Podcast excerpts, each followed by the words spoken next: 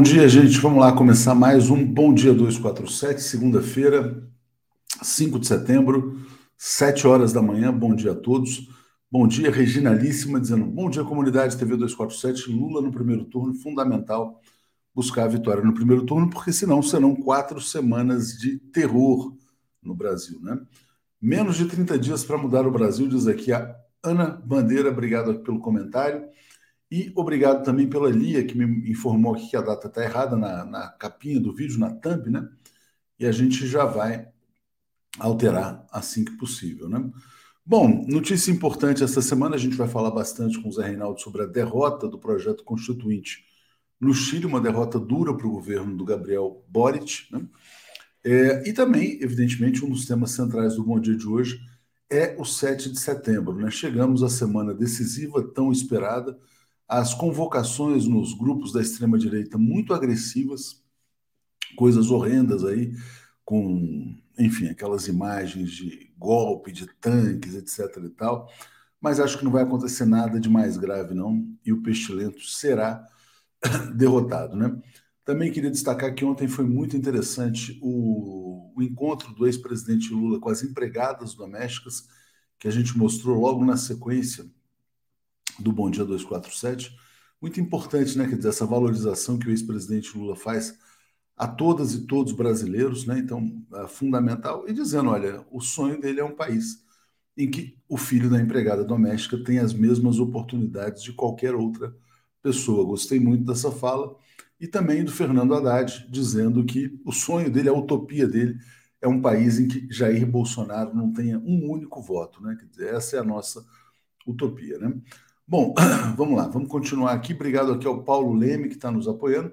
E quero também agradecer né, a todo mundo que assistiu ao documentário do Joaquim de Carvalho, 580 dias, fantástico, né? As pessoas já está chegando a 200 mil visualizações, então realmente um filme muito emocionante. Quem viu, quem participou, se emocionou muito. Eu publiquei um artigo muito interessante também do Wilson Ramos Filho, o Xixo, né, falando da sua emoção ao ver todo uh, aquele retrato que foi feito da vigília Lula livre.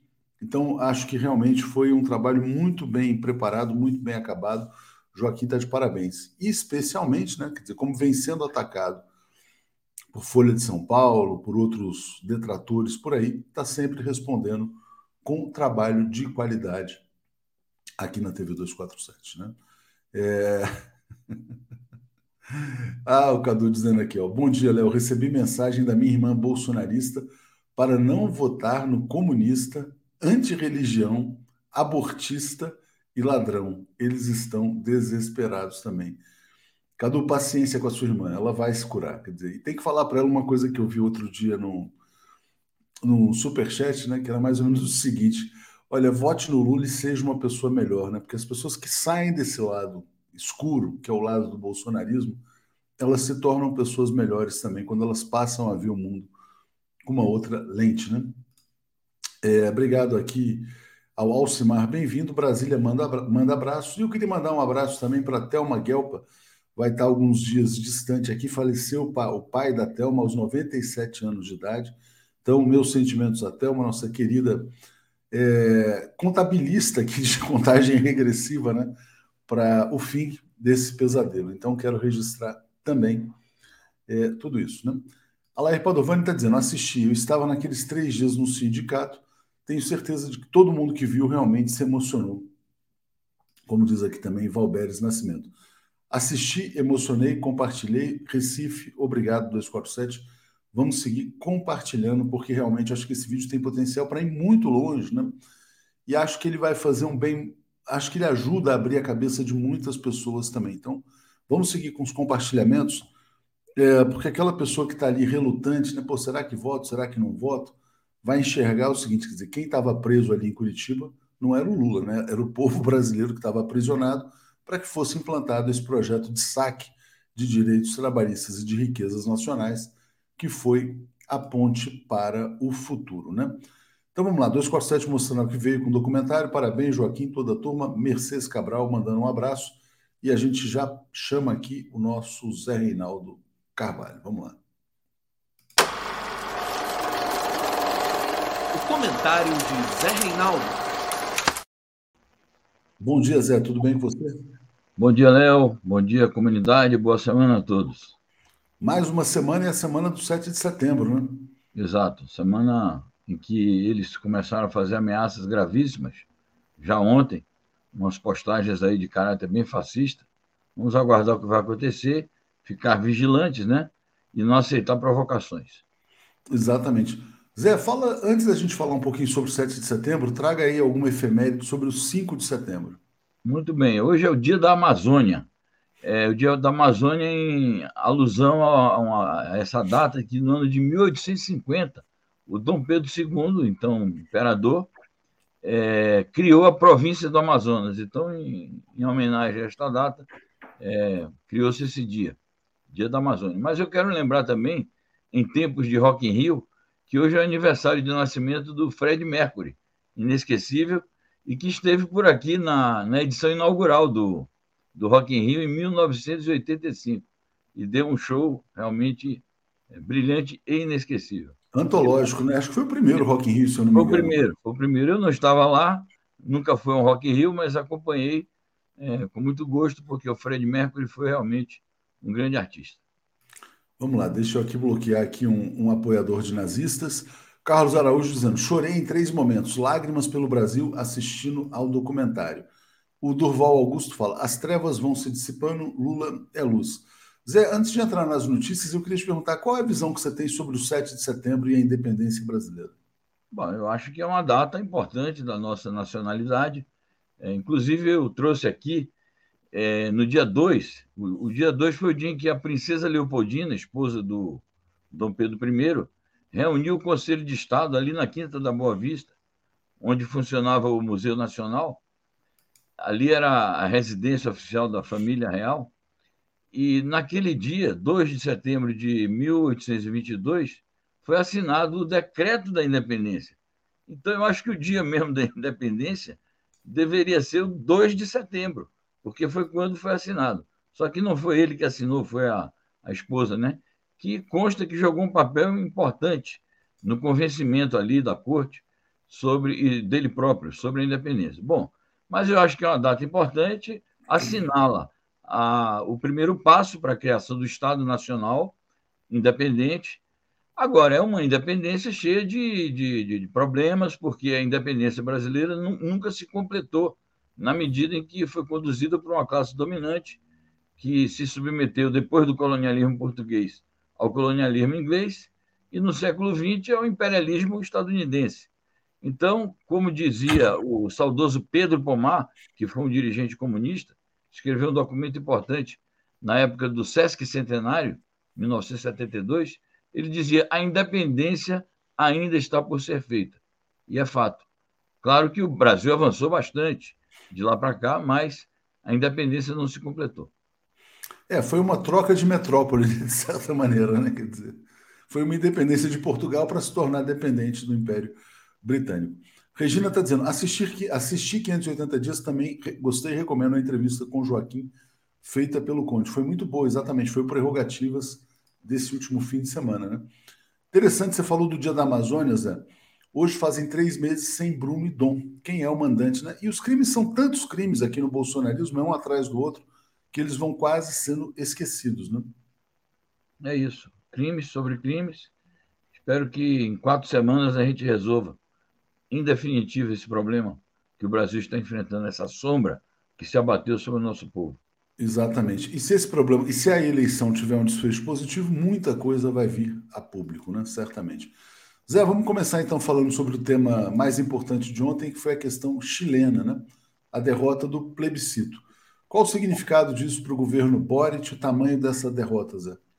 Bom, primeiramente, sobre o tamanho da derrota. É uma derrota acachapante, que foi o resultado foi acima de qualquer prognóstico. Há vários dias a gente vem dando aqui sucessivas pesquisas, mas nenhuma delas mostrava essa diferença de 62 a a 37 e 38. Então, foi realmente uma derrota bastante séria, um resultado bastante elástico. Então, é preciso levar isso em conta, que não foi uma, um episódio qualquer.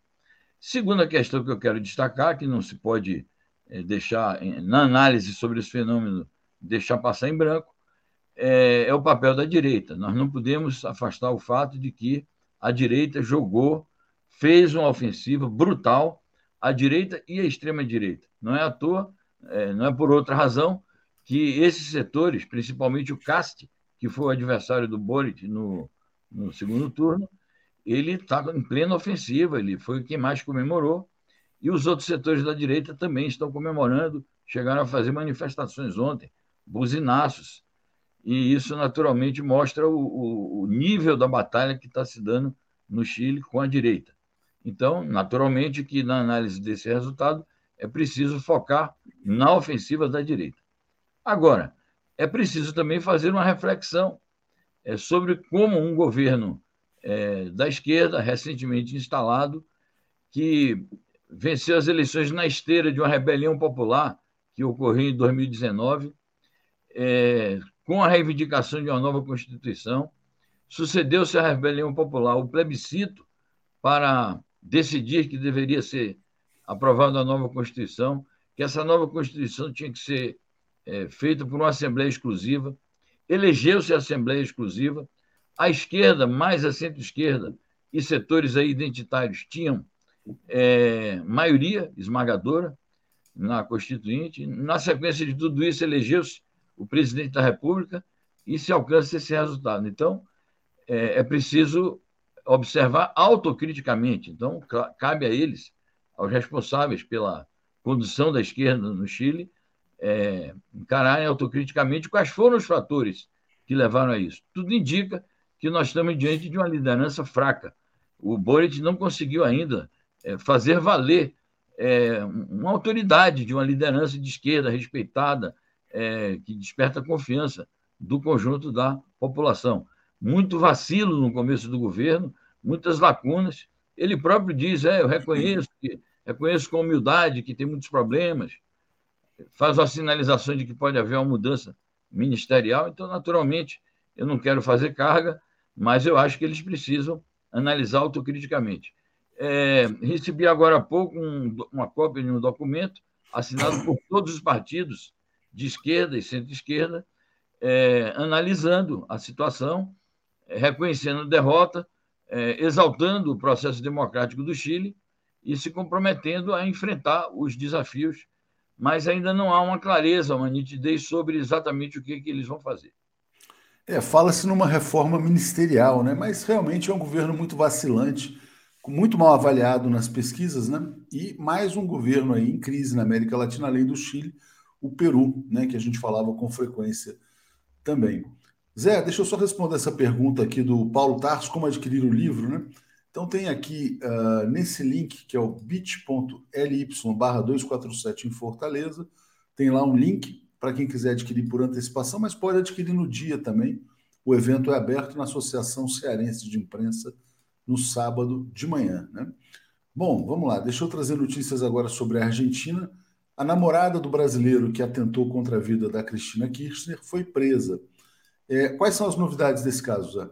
Bom, essa é uma novidade, né? A namorada dele foi presa é, numa primeira sinalização de que os investigadores estão considerando que ele não agiu sozinho e que uma das pontas para chegar a toda uma suposta rede que poderia estar por trás do atentado, uma, uma primeira ponta seria essa namorada dele e, portanto, ela está presa.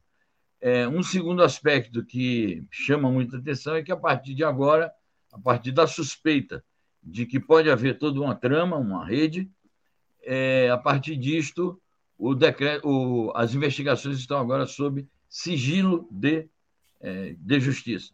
Então, vamos aguardar a, as investigações mas é provável que realmente se chegue a conclusões aí desse tipo, né, de que há uma rede é, terrorista atuando ali para desestabilizar é, a esquerda argentina e principalmente a sua principal líder, líder da, do setor de é, nacional popular, que é a Cristina Kirchner. Alair Padovani dizendo: Rock in Rio, final deve apagar, apagar o 7 de setembro do Inominável. Zé, tem... obrigado aqui a Márcia também dizendo, assisti ao documentário emocionante, né? Tem uma coisa curiosa nas redes sociais, a polícia argentina não conseguiu acessar o celular do brasileiro, né? Foi apagado por alguma razão lá. Em razão disso, os bolsonaristas estão dizendo que foi um auto-atentado, né? Olha que curioso, né? Enfim, é interessante eles darem esse tratamento ao caso lá da Cristina Kirchner, né?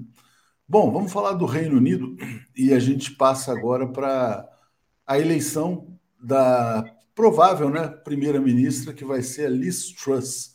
Então, vou botar ela aqui na, na tela e vou te perguntar, Zé, a eleição da Liz Truss, a confirmação, né? Talvez hoje ainda, é uma ameaça à paz mundial?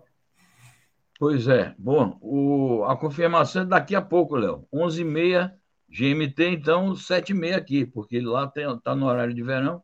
Suponho que 7h30, 8h30 no máximo, nós teremos o resultado dessa consulta, que é uma consulta entre os membros, militantes e quadros do Partido Conservador. É, tudo indica que é ela realmente que ganhou a consulta, mas vamos aguardar. Eu acho que sim, é uma ameaça. É, eu acho que a, a, o povo do Reino Unido, porque o nível de vida do povo do Reino Unido está se deteriorando, e é sim uma ameaça à paz mundial, porque é, ela é linha dura no tratamento com relação a esse conflito da Ucrânia. É, ela, na qualidade de ministra das Relações Exteriores do governo do Boris Johnson, jogou lenha na fogueira, é, fez declarações duríssimas, é, defendeu a intervenção, é, defendeu o fornecimento de armas pesadas, é, foi uma das defensoras principais também das sanções econômicas contra a Rússia. Então, eu acho que sim, a situação vai se tensionar ainda mais na relação entre a Rússia, o Reino Unido, a Rússia e a Europa, porque apesar de que o Reino Unido se retirou da União Europeia, mas é um país influente no, na região europeia e vai atuar como aliado do imperialismo estadunidense é, nessa ofensiva para nunca parar a guerra, porque essa é que parece ser a estratégia desses setores. Não querem parar a guerra. A guerra lhes interessa para que lucrem mais ainda com a venda de armas e outras é, relações que a guerra tem trazido. Jairo Costa está dizendo assim: os galinhas verdes da América Latina continuam a cacarejar aqui no continente. No Chile, a propaganda. Na Argentina, o tiro. E no Brasil, fakes e violências. Zé, vou botar aqui a capa do jornal The Guardian, né, o jornal inglês, e eles falam notícias interessantes aqui, olha. É, o euro está atingindo a sua cotação mais baixa em 20 anos, né, em função da crise econômica na Europa derivada aí do aumento dos preços de energia. Aí a gente tem aqui uma foto da Liz Truss, né, uh, se encaminhando ali ao parlamento para ser confirmada, né, e ela dizendo que vai congelar as tarifas de energia. Então a crise energética é muito alta e esse fim de semana também foi marcada por protestos na Alemanha e na França contra a submissão desses países à OTAN. Né? Acho que era importante falar, falar disso rapidamente também, que a população está perdendo a paciência com o aumento dos preços de energia. Perfeito. E manifestações gigantescas em Praga, na República Tcheca, né? também contra a OTAN. Então, nós já estamos vendo. É, primeiro, vimos os efeitos econômicos e sociais é, das sanções que estão rebatendo sobre os próprios países sancionadores, países europeus. É, e agora nós estamos vendo a insatisfação social é, se expressar politicamente nas ruas. E tudo indica que nós teremos, digamos, né, um inverno quente desse ponto de vista. É preciso se preparar para grandes protestos populares em todos os países europeus, porque, de fato, eles alcançaram níveis importantes de desenvolvimento social e estes índices de inflação, esses preços da energia, a própria carência de energia, o racionamento provável que haverá, tudo isso vai deteriorar o nível de vida das populações. Os movimentos sindicais são muito fortes ali é, e podem ocorrer realmente é, rebeliões políticas, né? Não digo que ocorram revoluções, mas rebeliões políticas no sentido de multidões nas ruas de várias capitais europeias. Vamos aguardar. Vamos aguardar. Mandar um abraço aqui para o Iranildo, assinante aqui há seis meses, dizendo: esperamos vocês em Fortaleza. Estamos chegando, estamos chegando. Obrigado aqui a Soeiro, dizendo bom dia, 247 Nautas, né? E aí, ainda continuando no tema da energia, Rússia, Europa, Queria colocar essa declaração aqui do ex-presidente russo, o Dmitry Medvedev, dizendo que a Alemanha declarou uma guerra híbrida à Rússia. Olha que interessante. Medvedev reagiu dessa maneira às declarações do chanceler alemão Olaf Scholz, segundo as quais a Rússia deixou de ser um fornecedor confiável de energia. A Rússia sempre forneceu energia para a Alemanha. Né? Aliás, essa aliança foi extremamente favorável para o desenvolvimento industrial alemão é, e de maneira segura, estável em relações comerciais uh, de mercado, vamos dizer assim. É, o, o, que mudou foi a questão da OTAN, mas diga, Lázaro. Perfeito. É, e, e, sempre foi um fornecedor de energia barata. E se associou à Alemanha na construção desse. Tinha o Nord Stream 1 e agora o Nord Stream 2, que ficou pronto. E apesar de todas as pressões que o Trump fez sobre a Angela Merkel, ela segurou onde e disse: não, nós vamos inaugurar sim o Nord Stream 2. Agora, recentemente, no governo do. no início do governo Biden, ele chegou a fazer pressões nesse sentido, os alemães seguraram a onda, então ele disse: bom, paciência, vai ter que inaugurar mesmo. É, aparentemente resignou, mas não, logo depois veio o início do conflito e eles reverteram essa, essa posição dos alemães. Aí veio um governo social-democrata, que é um governo fraco, um governo eh, que, que faz cedências ao imperialismo americano e deu nisso. É, eles aqui cortaram, eles aqui impediram, eles, os alemães, que impediram a, a inauguração do Nord Stream 2, e agora eles estão dizendo que a Rússia que não é confiável. Estão querendo impor um teto, como eles que são defensores da economia de mercado, estão querendo impor um teto ao preço, onde já se viu no livre mercado se impor um teto. Porque quando se impõem tetos de, de preços, tabelamento, eles dizem: isso é estatismo, é socialismo, é comunismo. E agora querem impor um teto ao preço do combustível russo. Então, realmente, é uma inversão total de valores nas declarações desses líderes. E o Medvedev parece que foi escalado ali na cúpula russa para fazer declarações duras também, tipo um bateu, levou. Então, ele tem dado declarações duras e agora ele está dizendo: vocês é que estão fazendo, declarando uma guerra híbrida à Rússia. Como quem diz, olha, cuidado que nós vamos reagir também, porque a Rússia não é um país qualquer ao qual se possa declarar uma guerra híbrida e esperar que ele não vá fazer nada. E a população europeia está acordando, né? Isso que é importante também. Então, vamos ter grandes confusões na Europa ao longo dos próximos meses. Bom, o Carlos Augusto Cruz está dizendo: na minha opinião, a esquerda no Chile foi com muita sede às mudanças, arriscou e perdeu. Cuidadosamente deveria ter agido na nova Constituição. Arnaldo Souza, políticos do Chile não entenderam o povo.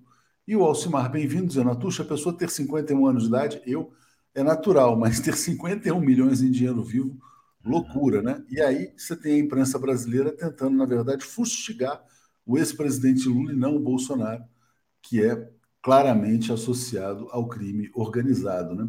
Por isso mesmo eu estou aqui bloqueando mais um apoiador de nazistas aqui no Facebook. Está bloqueado, pode procurar outro canal.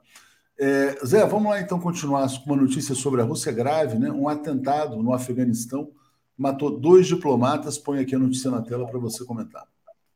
É isso, um, atentado gravíssimo, porque foi na porta, quer dizer, perto né, da porta da embaixada, em frente à embaixada russa, em Cabul, capital do Afeganistão. Não se sabe ainda a causa. É, até o momento que nós publicamos a notícia, não havia nenhuma organização reivindicando a autoria do atentado. É, a, a, matéria faz uma referência indireta ao fato de que existe é, bastante ativo ali naquela região o Daesh, que vem a ser o, o chamado Estado Islâmico, é, pode ser que tenha ramificações também da Al-Qaeda ali.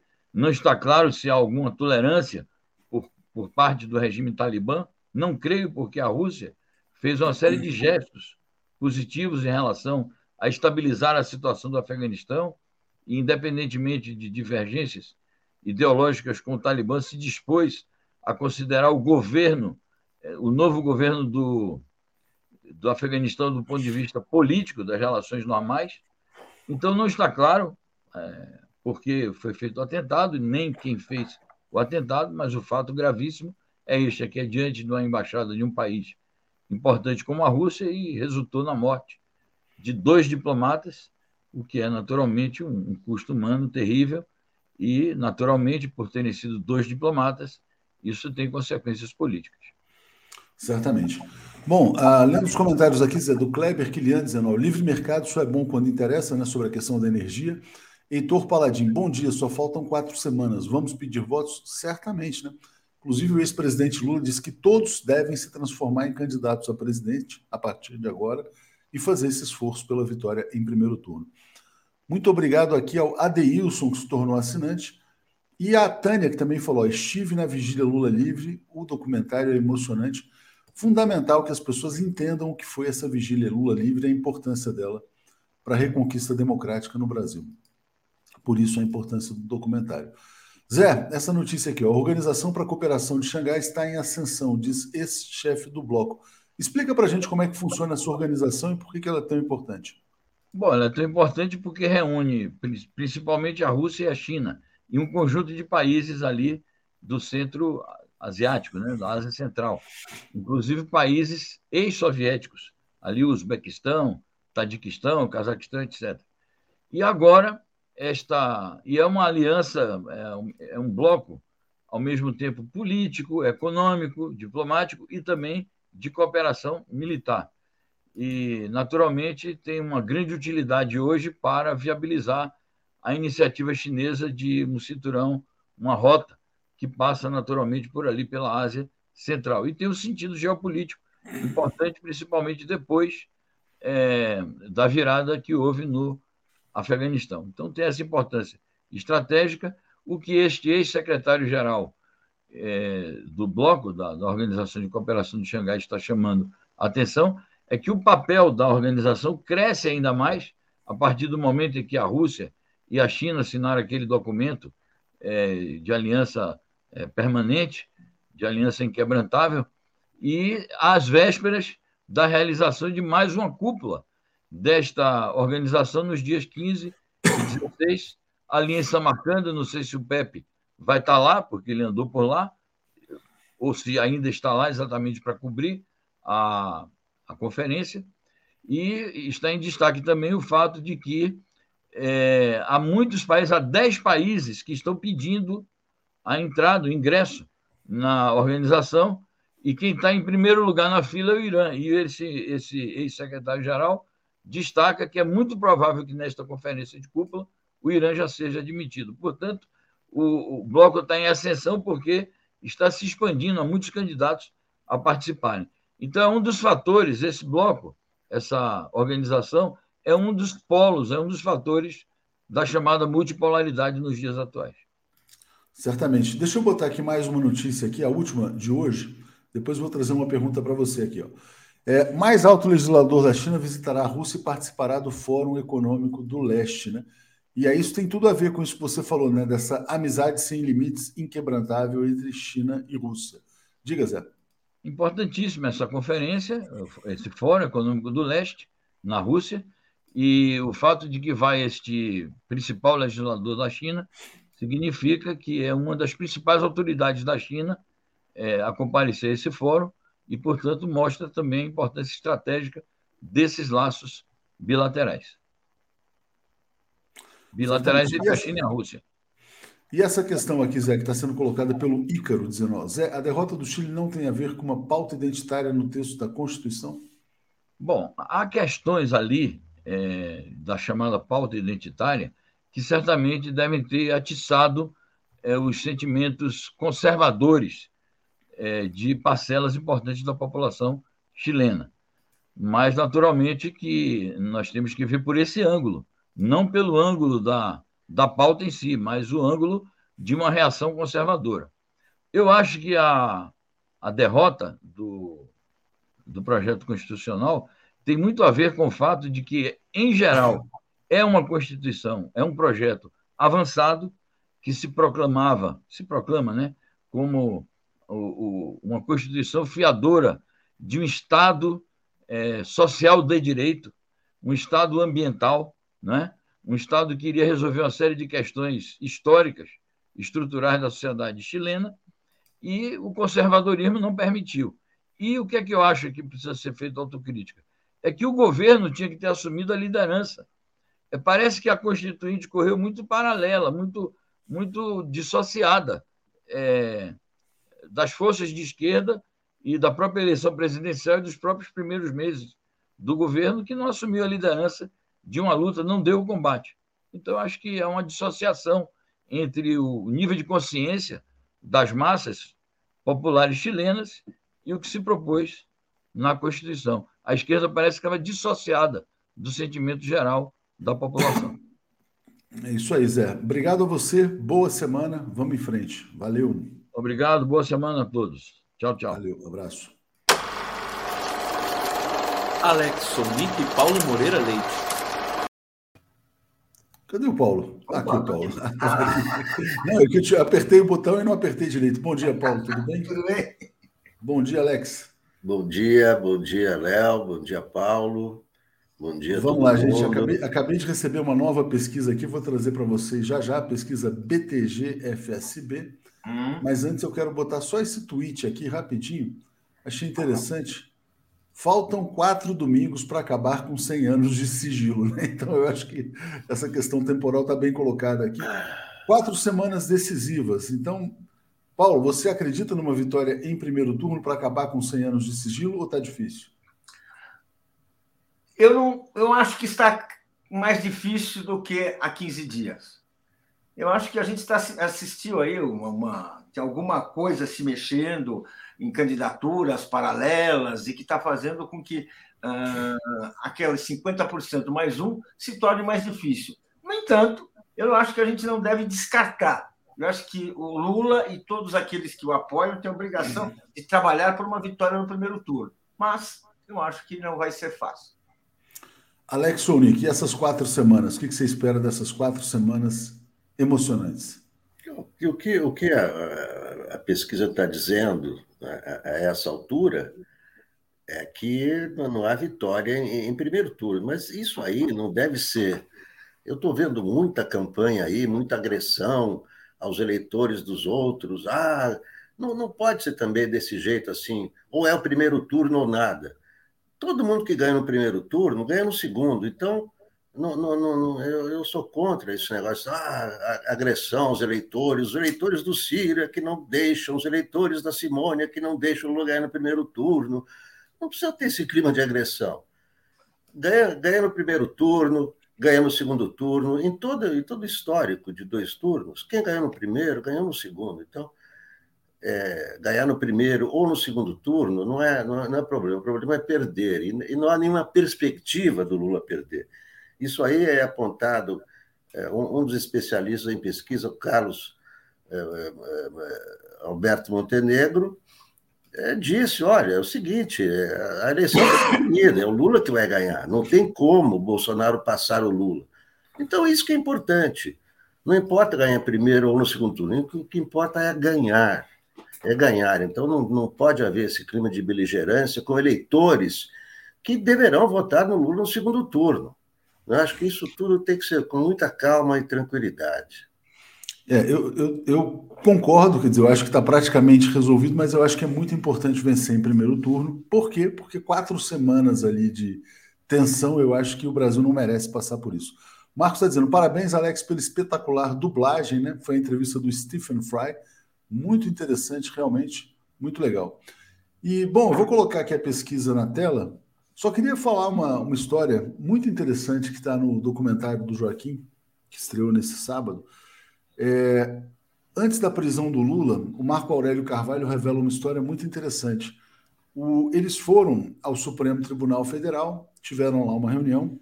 A Carmen Lúcia era então presidente do Supremo, antes daquela sessão né, que uh, suspendeu a Constituição brasileira e, e decidiu pela prisão em segunda instância, só para o Lula, na verdade só para justificar a prisão do Lula, é, o, o, Marco Aurélio foi com o Celso Antônio Bandeira de Mello, jurista brasileiro. Né? E aí, o que aconteceu? A Carmen Lúcia falou, ah, mas que honra tê-lo aqui e tal. O que, que o senhor veio nos trazer? Ele fala assim para Carmen Lúcia, olha, não, não vou tomar o seu tempo, eu tenho certeza de que a senhora conhece a Constituição brasileira, então aplique-a, né? Aplique-a.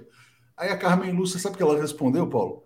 Ela não. falou assim, ela vira para o Cacá e fala assim, E o nosso Cruzeiro, hein, Cacai? Como é que tá? Na verdade, o nosso Cruzeiro. É, assim foi a prisão do ex-presidente Lula, né? Ela sabia, por alguma razão, que não podia aplicar a Constituição, né? Porque tinha uma pressão militar ali. Bom, vamos trazer aqui a pesquisa, eu vou botar aqui na tela e vamos passar para os cenários aqui. Política e eleições, né? Então está aqui todo mundo muito interessado, o grau de interesse se mantém estável, 68%. Cenário espontâneo: Lula 40, 32, Bolsonaro, Ciro 5, Tebet 3. É, e aqui o cenário que importa é o cenário estimulado, que é esse aqui, né? É, vamos lá. Lula 42, Bolsonaro 34, Ciro 8, Simone Tebet 6. É, então não dá primeiro turno, né? São 14 aqui do Ciro e da Tebet, tem mais um da Soraya, mais um da Vera Lúcia. Esse Pablo Marçal não é candidato, né? Então tá errado aqui. Mas o fato é que os adversários têm mais do que os somados, eles têm mais do que 42. Aqui a gente tem uma oscilação do Lula de 43 para 42, do Bolsonaro de 36 para 34 e um pequeno crescimento então aqui. O Ciro também cai, na verdade, de 9 para 8 e a Simone Tebet é que cresce de 4 para 6. Diga, Paulo, alguma surpresa? Será que faz sentido mesmo esse crescimento da Simone Tebet ou ela é a candidata do mercado? Olha, eu acho que ela, ela é a candidata do mercado, sem dúvida. É uma, vamos dizer assim, é uma esperança fugidia, né? porque ela está muito embaixo. Mas ela tem aquele discurso que agrada o mercado e ela não é, não, não é, não, não é alvo daquela repulsa que o Bolsonaro é. Então, se tiver uma esperança, né? De alguma coisa, alguma mudança, que eu não vejo como, não tem por onde, mas ela, ela, ela representa. Então, ela está subindo pouco a pouco, não sei nem até onde ela vai, não vejo ela, com chance, mas de, de fato é ela que está ela tá subindo, sim. Ela está subindo, é, eu acho isso real. Ela teve um desempenho bom no primeiro, no, no, primeiro debate, ali, bom, bom do ponto de vista dela, mostrando-se ali antenada no que estava falando. Enfim, Agora, ah, eu acho, eu acho, eu acho sim que é, a questão é saber se tem primeiro turno ou não. A, a, a, olhando por aqui, a gente vê que não tem. E, e não tendo primeiro turno, uh, o segundo turno é uma outra eleição, gente. O segundo turno é uma segunda eleição. Uh, é, é, a mesma, é, são as mesmas pessoas que votam, mas tem, mudam o debate. Ou seja, segundo turno é sempre um sinal de perigo. Né? Até porque, vamos por 42 a 34 significa que. Uh, está tá mais equilibrado do que a gente podia imaginar, porque você tem vários votos, tanto que podem crescer para o Lula, como podem engordar o Bolsonaro. Eu acho, por exemplo, que os eleitores da Simone Tebet não vão para o Lula. Não, não, não acredito nem um pouco. A, a, todas aquelas outras pessoas, assim, aqueles candidatos miúdos aí, não estou nem, nem pensando, é, uh, não vão. Então, é, é, é, uma outra, é uma outra eleição. Alex, a sua opinião sobre esses números ali, a primeira impressão. Bom, é o seguinte: se, se, se, se nem o Bolsonaro tem tempo para superar o Lula, você imagina se a Simone e o Ciro têm espaço para chegar ao segundo turno. É impossível. Não chega ao segundo. Nunca, nunca existiu, nunca houve um fenômeno desse tamanho. assim De 6 para 30, de 9 para 30. Não, não tem como. Não tem como. Quer dizer, nem a eleição está definida. Eu estou dizendo isso faz tempo, agora que, que o Carlos Montenegro também disse, né? Está definida a eleição. É, ou o Lula ganha no primeiro turno, ou o segundo turno entre Lula e Bolsonaro. Não, não tem mais outra. Pode ter 200 pesquisas que vão apontar isso aí. É, eu vou ler o comentário do Marcelo, é interessante aqui, e vou passar para vocês até falarem a respeito disso também. É, só passar por alguns dados aqui da pesquisa. É, bom, o Lula é o candidato que os eleitores mais conhecem o número, né? E essa aqui é, inter é interessante também, a gente sempre mostra esse dado, né? Certeza de voto. Então, ó, Lula 87, Bolsonaro 87, não vai mudar, né? E aqui, aí isso aqui se conecta, inclusive, com esse comentário, que é interessante. O Marcelo fala assim, ó. Desistir do Lula no primeiro turno, voo de Sofia Manzano. Essa conciliação com golpistas transformou o PT em PSDB. Lamentável, né? Ocorre, quer dizer, evidentemente, com todo respeito, a Sofia Manzano não vai passar para o segundo turno. O voto do Marcelo é um voto de protesto contra essa conciliação. Assim como o Ciro não vai passar para o segundo turno, como a Simone Tebet não vai passar. Por quê? Porque o voto no Lula está consolidado, assim como o voto no Bolsonaro. Por mais que o Ciro e a Simone peguem indecisos, né? ou votos de um do outro, ou aqueles 13 ou 12% do Lula e do Bolsonaro que ainda não são certos, eles não teriam, vamos dizer assim, tamanho de voto para ultrapassar o segundo colocado. Então, o que muita gente tem dito, Paulo, é que qualquer voto que não seja no Lula, na verdade, é um voto no segundo turno. Né? É um voto para jogar o Lula para um segundo turno com o Bolsonaro. Então, eu queria dizer para o Marcelo, Marcelo, olha, com todo respeito, tem todo o direito de votar na, na Sofia Manzano, mas é um voto que ajuda o segundo turno. Diga, Paulo. Não, é um voto, é um voto pelo, pelo segundo turno e é uma ação que, com todo o respeito que tem, quer dizer, o debate real, o debate na sociedade brasileira hoje é entre o Lula e entre o Bolsonaro. Essa, essa é a discussão. Essa é a questão. Você tem um, um, projeto progressista de país, um projeto democrático de país, de retomada de um projeto de desenvolvimento, e um projeto de entreguista, um projeto golpista, que é o Bolsonaro. Então, vamos dizer assim, é, é essa discussão que, o, que, a população brasileira, que a população brasileira está fazendo, essa discussão que uma, uma campanha prolongada uh, uh, conduziu. Essa é a conclusão que nós temos. Então, a discussão é, é hora de decidir e é importante que isso aí, essa, se essa decisão for feita uh, no primeiro turno, melhor. É, é, é, é, difícil, por quê? É difícil, a gente vê que as coisas, a, distância é relativamente grande, mas é melhor. Melhor porque resolve agora. Não é igual o segundo turno, não é igual. A gente sabe, vamos dizer assim, ocorrem, acontecem viradas. Nós estamos falando assim, sim, de um, uma, eleitores absolutamente resolvidos, mas a leitura que se diz resolvido hoje pode não se dizer, dizer resolvido amanhã.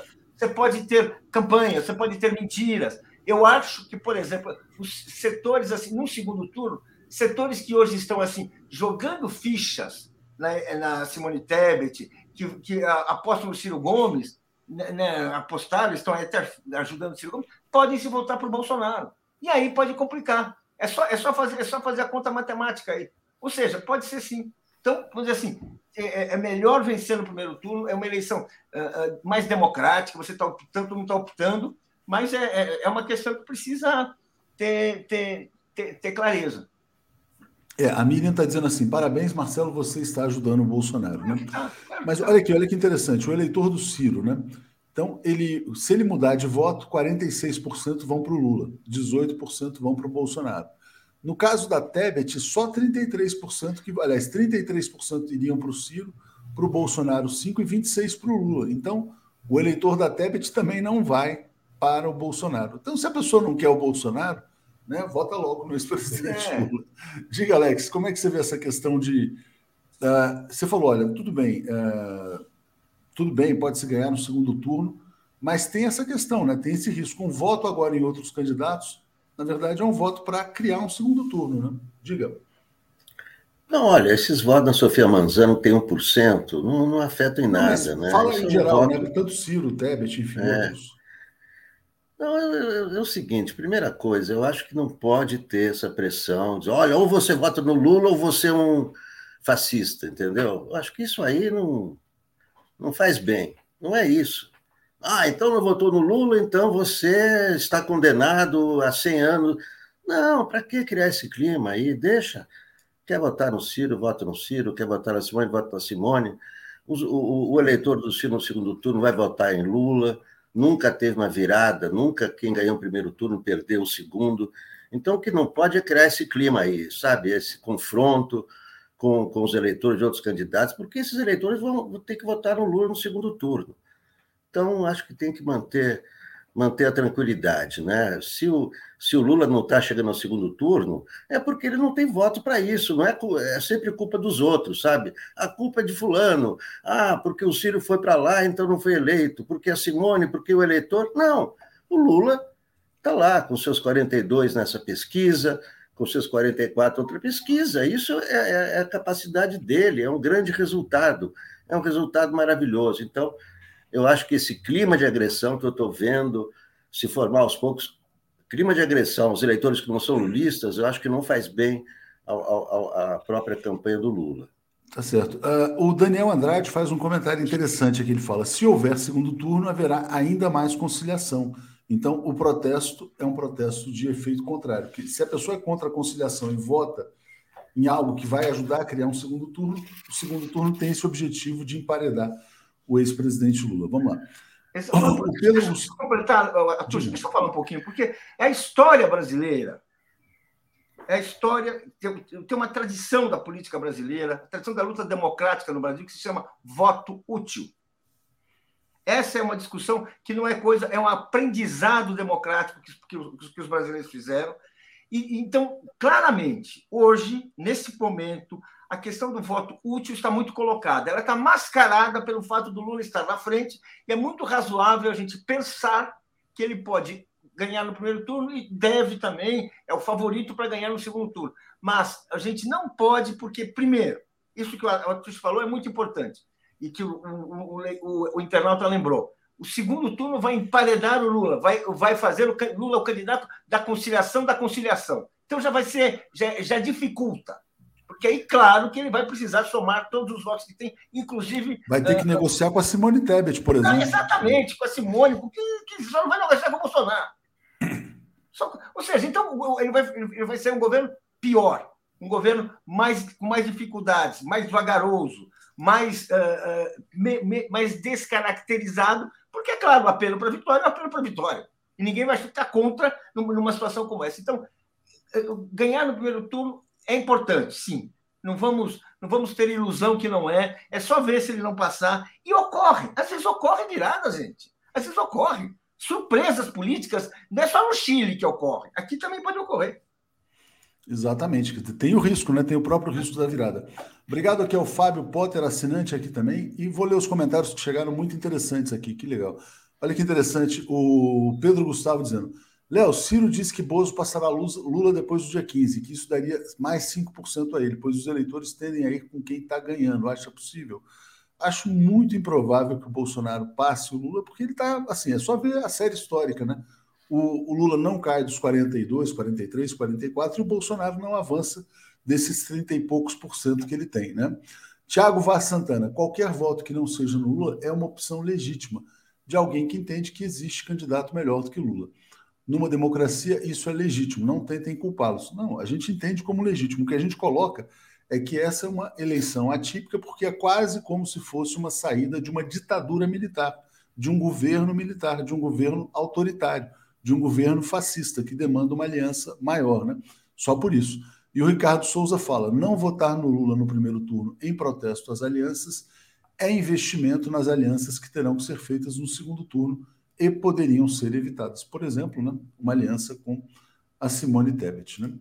É, e outra, ah, outra questão importante né, que está colocada aqui pelo Pode Vir, né? Se houver segundo turno, Bolsonaro vai questionar as urnas. Né? Então, uma vitória acachapante no primeiro também afasta esse risco de questionamento das urnas. Alex, segundo turno. Segundo turno, o cenário não mudou, né? Era 52 a 39, agora 53 a 40. É, e é muito estável mesmo, né, na verdade. A única diminuição que você tem aqui, quer dizer, quando a gente olha de um ano para cá, mas não, seis meses para cá, é um pouco do efeito ali do, da, da PEC emergencial, mas está se mantendo estável nesses 13, 14, 15 pontos. Diga, Alex. É, esse, esse, esse é o retrato, embora seja uma outra eleição, eu não, não considero muito pesquisa de segundo turno, porque você pergunta ao mesmo tempo em quem você vota no primeiro turno e em quem você vota no segundo turno. E o segundo turno é, acontece um mês depois. Então, mas é, esse, esse, esse é o retrato. Quer dizer, o, o, o Bolsonaro não tem aliados para o segundo. Você vê ali os candidatos. Quando, é, quando a, a Simone Tebet sobe, ela está tirando voto dos indecisos e dos nulos. Então, é, não, há, não há uma conexão entre o, o, o, eleitor dela e o Bolsonaro. Quer dizer, o eleitor dela nada indica que vai votar no Bolsonaro no segundo turno. Poderá até anular. Agora, o, o eleitor do Ciro, evidentemente, que é muito mais tem muito mais afinidade com, com a candidatura do Lula do que com Bolsonaro, evidente. Então, não há um candidato forte que dê votos para o Bolsonaro no segundo turno. Não tem. Então, é o segundo turno, o segundo turno é, é, é, Lula, não há, não há dúvida nenhuma. É isso aí. Bom, deixa eu agradecer aqui a Cris Recondo, que se tornou assinante. Depois a gente volta para ver se tem algum tema mais interessante ainda na, na, na pesquisa. Mas, Paulo, eu queria te trazer a questão do Luiz Roberto Barroso no dia de ontem. Né? Hoje começaria a ser pago o piso nacional da enfermagem. Né? Foi aprovado pelo Congresso Nacional. Aí os hospitais privados vão ao Supremo Tribunal Federal dizendo que isso vai causar desequilíbrio financeiro e demissões. O Luiz Barroso, o Luiz Roberto Barroso, concede uma liminar e derruba o piso salarial, pouco tempo depois, inclusive, de aumento para o Supremo Tribunal Federal. Né? Ele pode fazer isso, quer dizer, uma coisa que é aprovada pelo Senado, pela Câmara. Como é que um ministro se coloca acima do parlamento e derruba piso salarial de enfermeiros? Diga, Paulo. É uma vergonha. Uh, eu, quando vi essa notícia, falei, bem, deve ser um salário absurdo. Não, gente, é um piso de 4.700 e alguma coisa. Ou seja, 4 mil reais, gente, é, vamos dizer assim, para enfermeiro, que é um profissional dedicado, preparado, uh, diplomado, é, vamos dizer assim, é, é o mínimo. E pior, o pior é o pedido da, dos, da medicina privada, que são aquela, é aquela medicina impiedosa. Hospitais privados, aqueles que recrutam essa mão de obra, eles são aqueles assim que arrancam o couro dos pacientes, são, são honorários caríssimos, são diárias caríssimas, é, é absurdo assim, quer dizer, quanto uma pessoa precisa desembolsar para ficar internado, fazer um tratamento.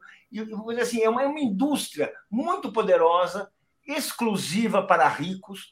Você não, você não pagar uma. Ah, você, você, não, você não respeitar esse, essa decisão, que é uma decisão absolutamente legítima, tomada pelo Congresso, ou seja, de um poder legislativo. O Congresso faz a lei. Esse é, esse é o poder legislativo é do Congresso. Essa decisão do Barroso realmente assim é aquela é aquela ah, assim é mais uma demonstração de como a medicina privada ela está ganhando terreno no Brasil e isso é péssimo para os brasileiros. Agora é uma decisão assim é no Supremo toma uma decisão desse tipo contra uma categoria e é, no fundo, uma decisão contra a população brasileira. É realmente.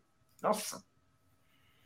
Alex, como é que você viu essa decisão do Barroso? Deixa eu só agradecer aqui essa mensagem que chegou rapidinho, uh, aqui do Marcos Veludo, dizendo: não estamos numa eleição comum, é civilização versus barbárie, por isso ele defende o primeiro turno. Alex, e essa do Barroso? É uma decisão completamente equivocada, né? ainda mais de, de, eh, nesse período, né? Quer dizer, a pandemia, a importância do enfermeiro, né?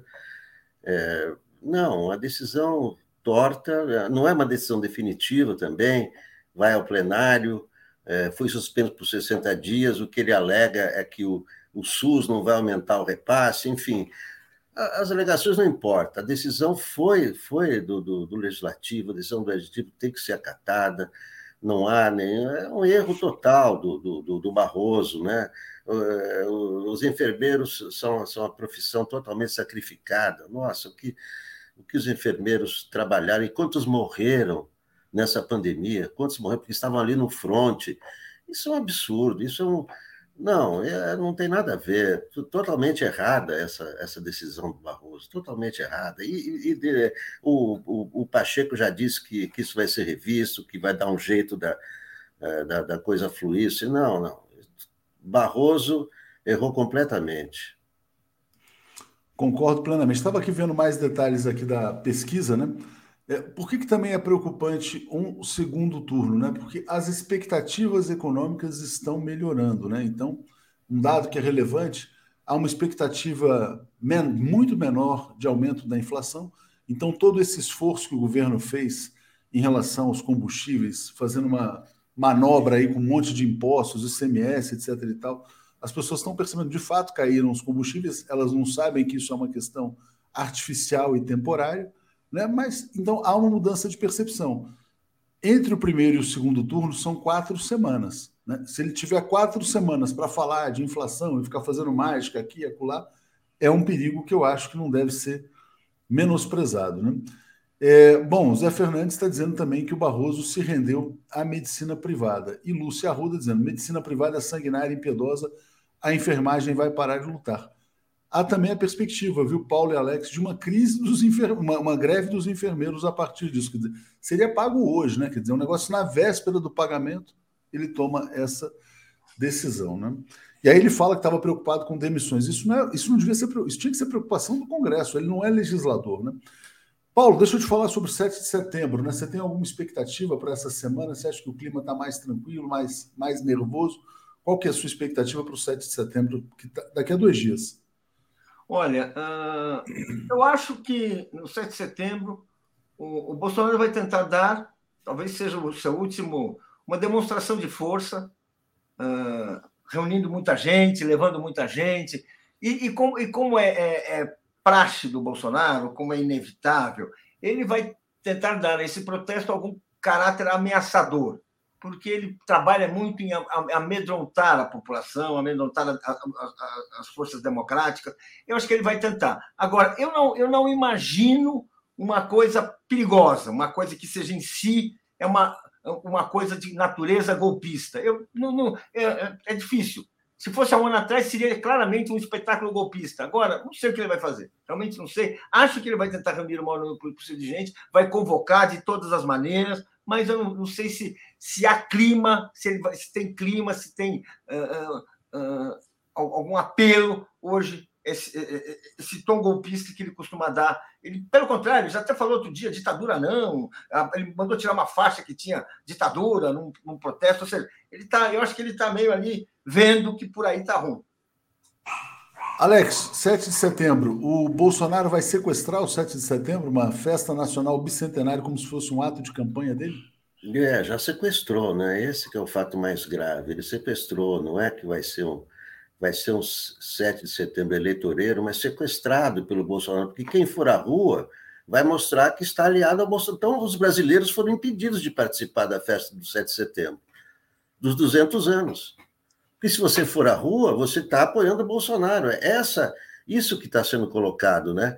Quem for à rua é porque está com o Bolsonaro. Então, é um 7 de setembro triste, eleitoreiro, sequestrado por esse, por esse governo, mas que não é, não é, não, não, não vejo também nenhuma, é, nenhuma situação assim de, de, de, violência, de não, ao, ao contrário, eu, eu vejo isso como uma uma, um sequestro, um sequestro do direito do brasileiro festejar os 200 anos da sua independência, e isso que é mais grave, é um, é um sequestro. Eu não acho que isso vai produzir bons efeitos para o Bolsonaro, porque isso aí funciona para os apoiadores dele, para a bolha dele, vão, é, vão aí na Paulista, cada candidato deputado fazer a sua campanha e, e etc. Agora, isso é péssimo para o Brasil, para os brasileiros, né?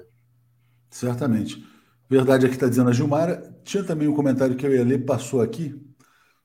Era uma defesa de que aqui a Conafem promove, então, uma greve nacional dos enfermeiros depois dessa decisão do Barroso. Né?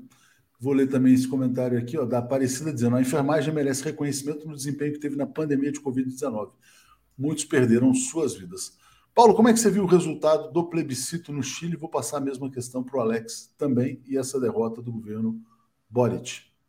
Olha, uh, é um resultado péssimo, porque, vamos dizer assim, favorece a direita chilena, favorece a reação, enfraquece todo esforço de uh, correto de democratizar o país, de uh, dar garantias para, para as, as, as, as, minorias, vamos falar de minorias nacionais, de reconhecer direitos que nunca foram reconhecidos, uh, de criar uma sociedade democrática, então é péssimo. Por outro lado, tem que saber que o que, se, o, o que motivou uma reação tão avassaladora contra a Constituição. O que, o que, que há de errado naquela Constituição? Que, que questões assim motivaram? Porque estamos falando, não há dúvida que isso aqui é a voz do povo. Né? Foi um voto obrigatório, foi campanha livre para todos os lados. Ou seja, o que, que foi feito o, o que ocorreu, se é, uma, é, um, é, um, é um, se a, o governo Boric, que está apenas começando também, mas o que, que aconteceu? Realmente eu não sei. Agora, aquela Constituição poderia até vir a ser emendada, poderia até vir a, a, a ser, ter problemas que têm que ser corrigidos. Eu acho que essa rejeição é uma derrota e coloca né, e, e, reabre um debate que no qual certamente as forças de direita vão ter uma iniciativa grande. É, o Boric vai sendo emparedado. Pedro Esteves está dizendo: pois é, um soldado fracassado expulso do exército, Bolsonaro, né, fazendo baderna e destruindo o Brasil. Que humilhação, né? O Brasil está sendo humilhado no seu bicentenário da independência. É, tem toda a razão o, o comentarista, o Pedro. E o Ted Boy está dizendo: Barroso veio correndo para defender os interesses do pessoal que diz óbito também é alta. Né?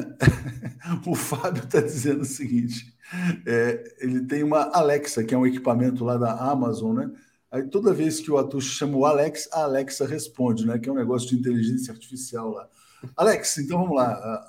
Paciência aí, Alexa. Como é que você vê a questão do Chile? Não, parece que a Constituição era mais avançada que a sociedade chilena, né? Esse que é, o, que é a questão. A questão principal, me parece, que é do meio ambiente. Né? O Chile depende muito da mineração, e essa Constituição maravilhosa, né, com propostas é, progressistas a respeito do meio ambiente, só que o Chile é mais conservador do que a gente achava, né? Ah, elegeu o Boric e tal, tudo bem, elegeu o Boric, mas aí teve questões da, da é, essa do meio ambiente, eu acho que é uma, é uma, questão central para a derrota, a questão do aborto também, né? Porque é, portas abertas para o aborto, quer dizer, questões que, é, é que a, gente sempre acha que, que a, a, a, humanidade avança sempre, vai sempre para frente. Então, eleito Boric, agora a Constituição maravilhosa, depois disso, não, nem sempre é assim, né? Você avança aqui, recua ali, e a, questão agora é, é, é é, é uma nova, quer dizer, o, o Boric vai, vai, vai convocar para uma nova Constituição, escrever de outro jeito, para porque o que não pode é ficar a Constituição da ditadura. Né? Enquanto isso, vai vigir a, a Constituição do, do Pinochet. Mas é um governo paralisado. Né? É isso. Bom dia, então. Boa semana, Paulo e Alex. Vamos em frente aqui. Valeu, gente. Obrigado. Obrigado.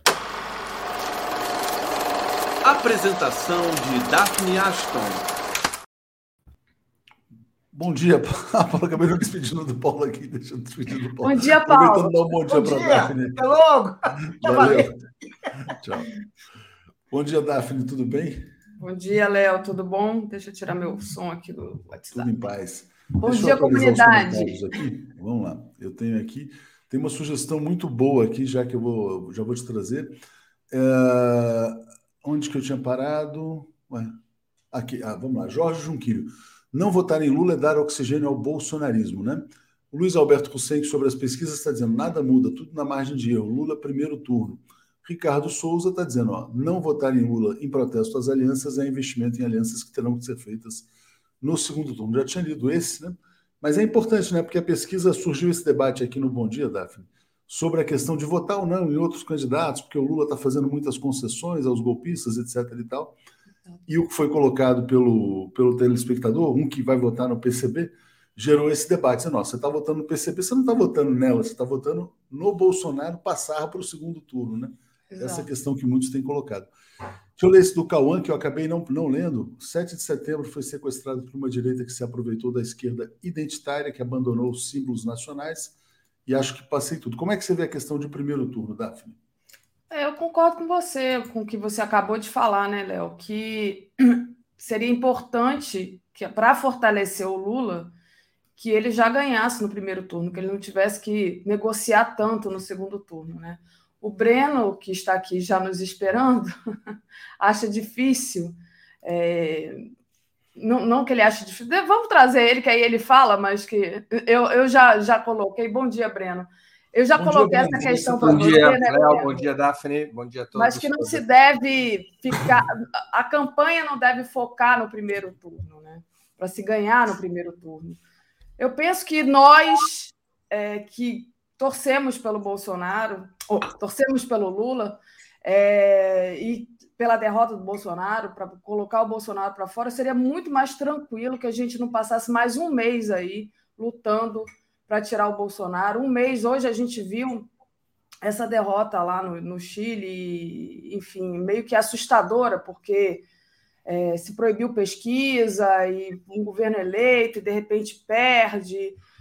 Eu queria acabar logo com isso. Eu acho que para ficar mais tranquilo, eu gostaria de acabar mais logo com isso. Essa discussão aqui, Breno, surgiu por conta da pesquisa né, que mostra uma tendência de segundo turno, um pequeno crescimento da Simone Tebet, é, pesquisa BTG FSB, uhum. mas muitas pessoas colocando: olha, qualquer voto que não seja no Lula é um voto para o segundo turno. Como é que você vê essa discussão? Sem agredir os eleitores que preferem outras é. opções. É, é, fato isso, né? Quer dizer é, esse, esse crescimento de votos que vai tendo, ainda que marginal, tanto a Simone Tebet como o Ciro, Ciro não nessa pesquisa, também teve um crescimento nas últimas duas semanas. É pequeno, mas são os votos que vão garantindo o segundo turno. Essa sempre foi a tendência principal, que as eleições são sempre o segundo turno. Não depende. É, Depende de uma quantidade enorme de fatores conseguir uma vitória em primeiro turno que nunca foi conseguida. E o fato é que, embora esse amplo espectro de alianças viesse com a promessa de uma chance de vencer no primeiro turno, não se provou real. O Lula tem exatamente a mesma votação que teria se estivesse concorrendo sozinho, porque historicamente 42, 43, 44, 45, 46% é o, o seu patamar de primeiro turno desde 2002. Ele recompôs seu patamar de primeiro turno. Né?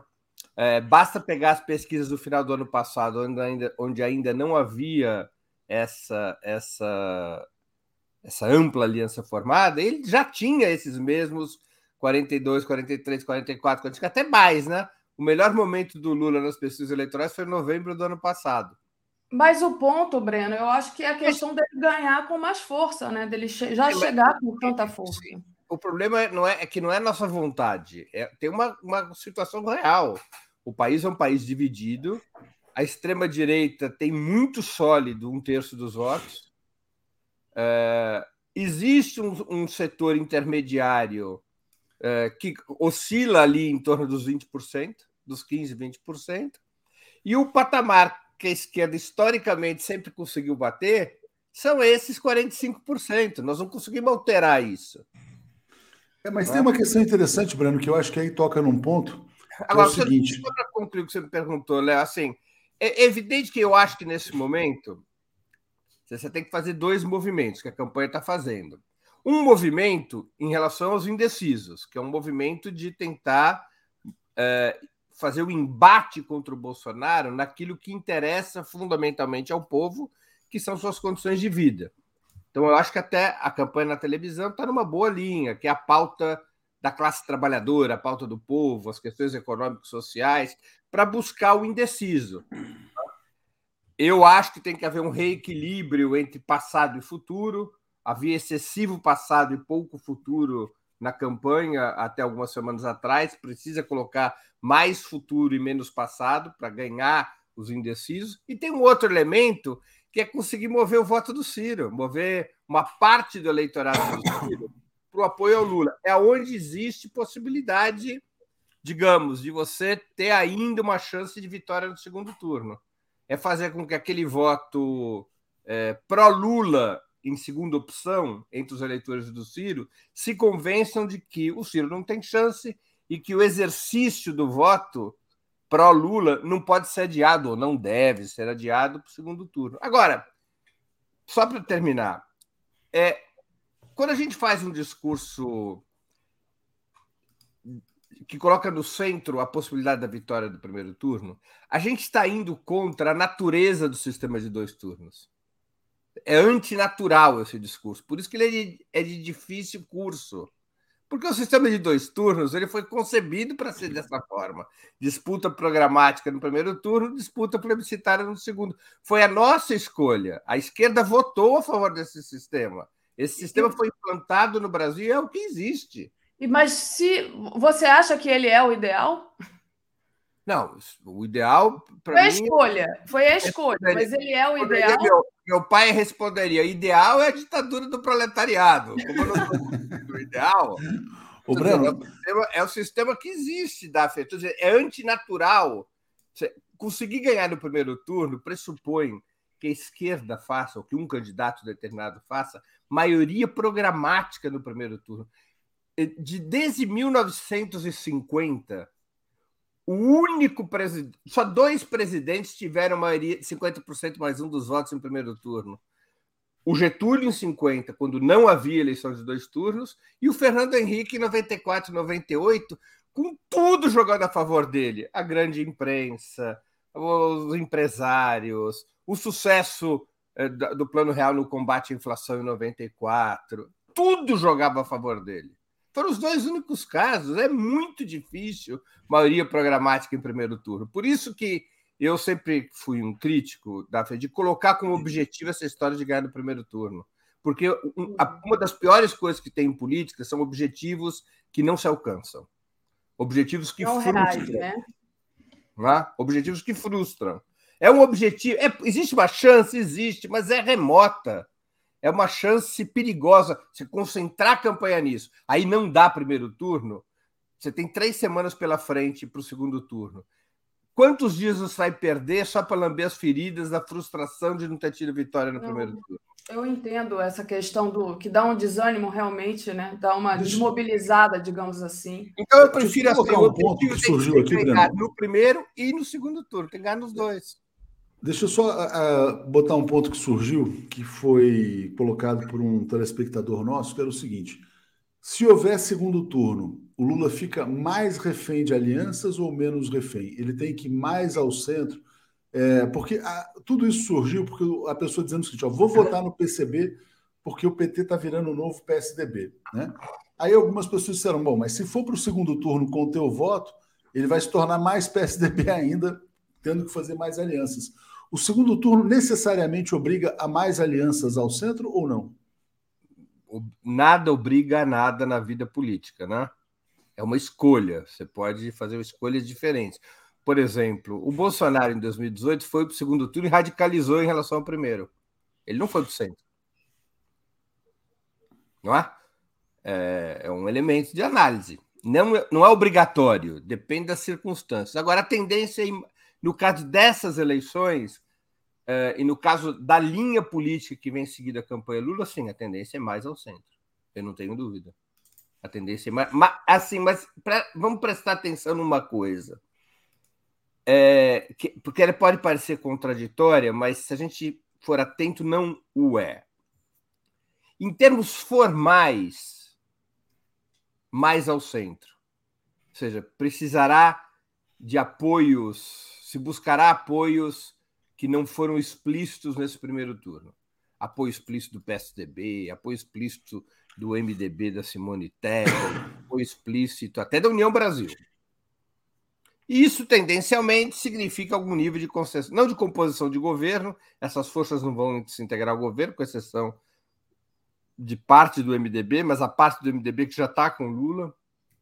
É, pode significar concessão programática. Agora, por outro lado, a polarização no segundo turno será muito mais brutal e, portanto, a aposta na mobilização popular para o segundo turno tenderá a ser mais forte. E este não é um elemento de ida ao centro. É um movimento. É, não é um elemento chuchu, para resumir, vamos não, dizer assim. Não, é um elemento de radicalização. Basta a gente lembrar, Léo e Daphne, o que foi o segundo turno de 2014. Exatamente. Quando a Dilma vai disputar contra o Aécio.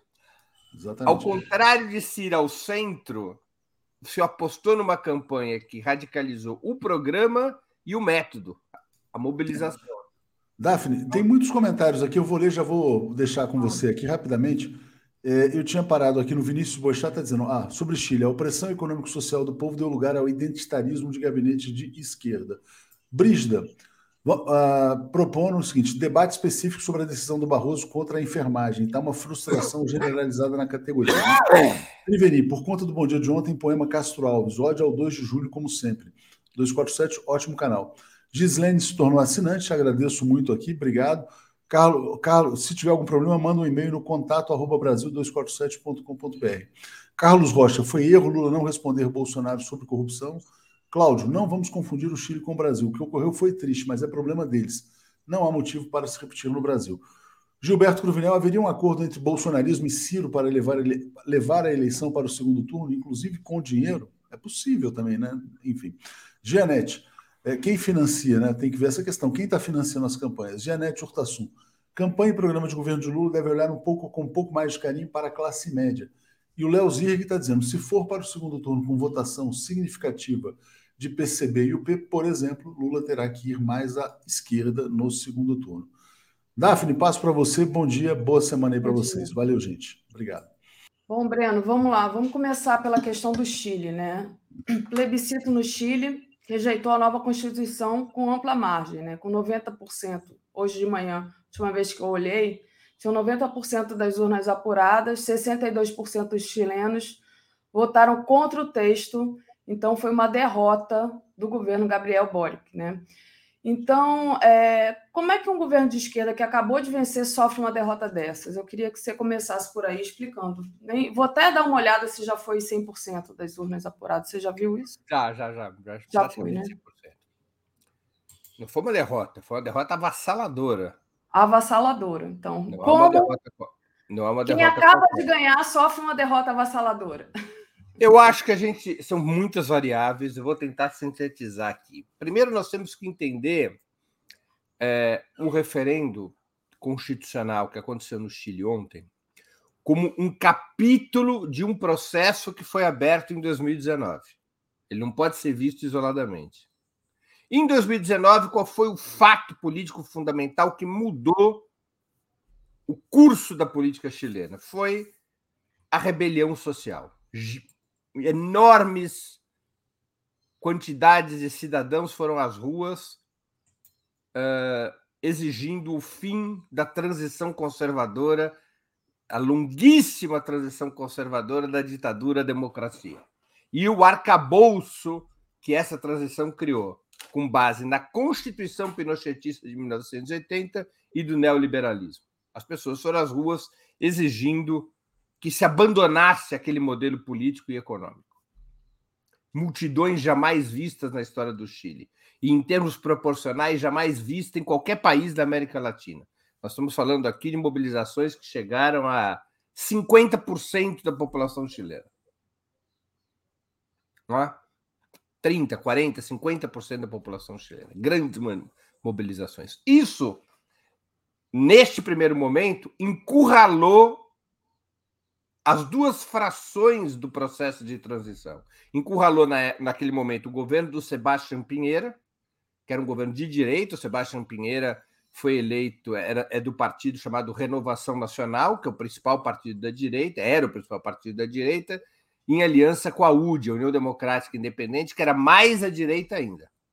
Então, contra esta fração foram essas mobilizações, principalmente contra essa fração, porque é o que governava o país, mas também contra uma outra fração, que a imprensa trata como de centro-esquerda, que é a antiga concertação, a aliança entre o Partido Socialista, o Partido pela Democracia e a Democracia Cristã, que também se mantiveram dentro do mesmo modelo político e econômico herdado, construído durante a transição conservadora, com alterações, digamos assim, marginais no modelo em relação aos governos eh, da direita durante aquele tempo.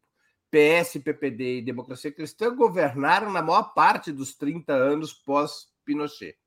Então, as mobilizações foram contra essas duas frações. Essas duas frações ficaram absurdamente desgastadas. O Sebastião Pinheiro, seu governo, ficou por um fio. O prestígio do PS, do PPD da democracia cristã foi a lona. Emergiram como novas forças, emergiram novas forças nesse processo e permitiu que a esquerda anti-sistema tivesse peso político, um peso político eleitoral muito maior. Aqui eu me refiro à Frente Ampla, que é a coalizão de partidos a qual pertence Gabriel Boric, e o Partido Comunista. Né? E o Partido Comunista.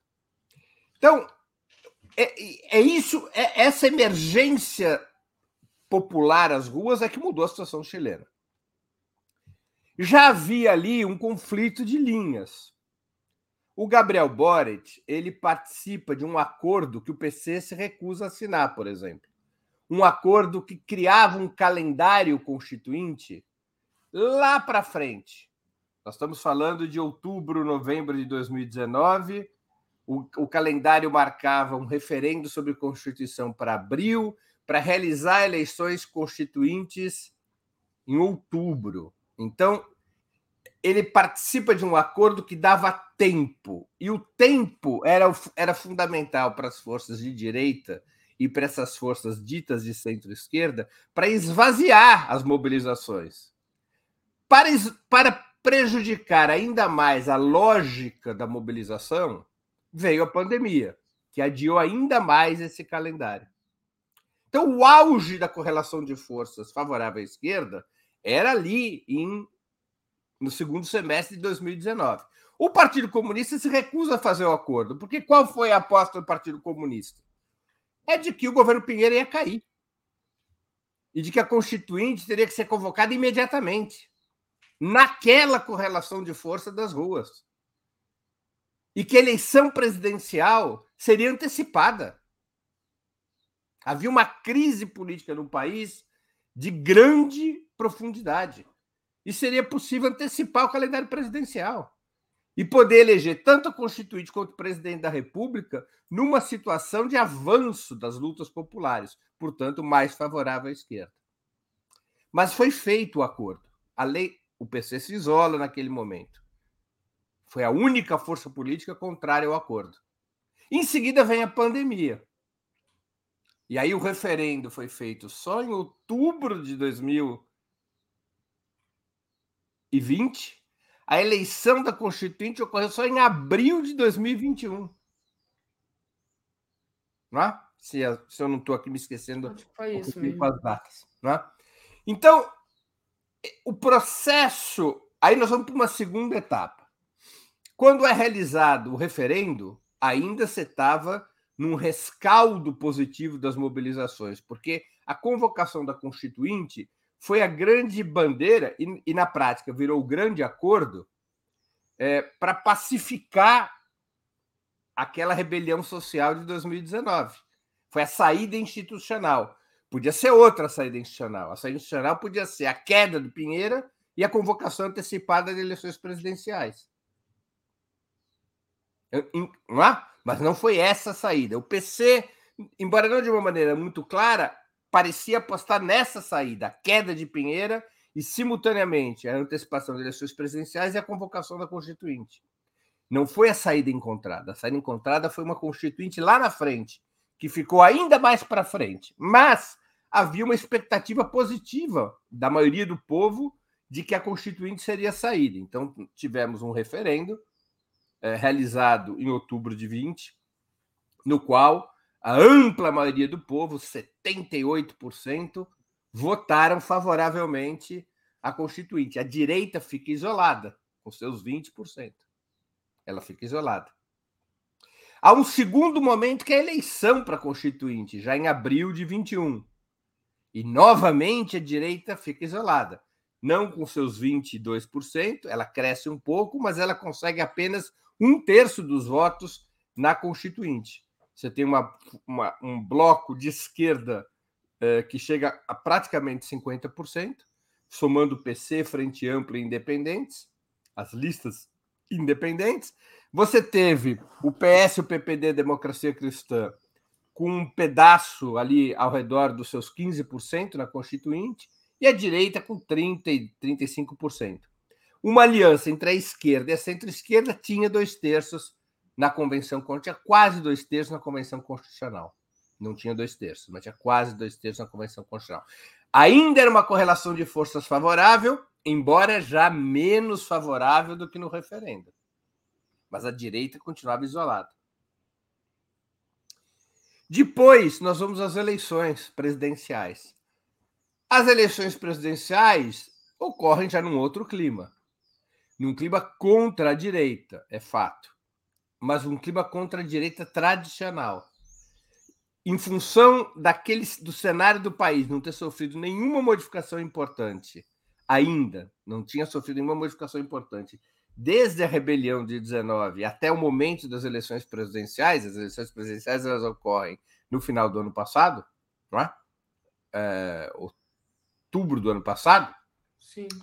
É, começa a surgir, na ganha força na direita chilena, uma corrente de extrema direita, o caste do Partido Republicano.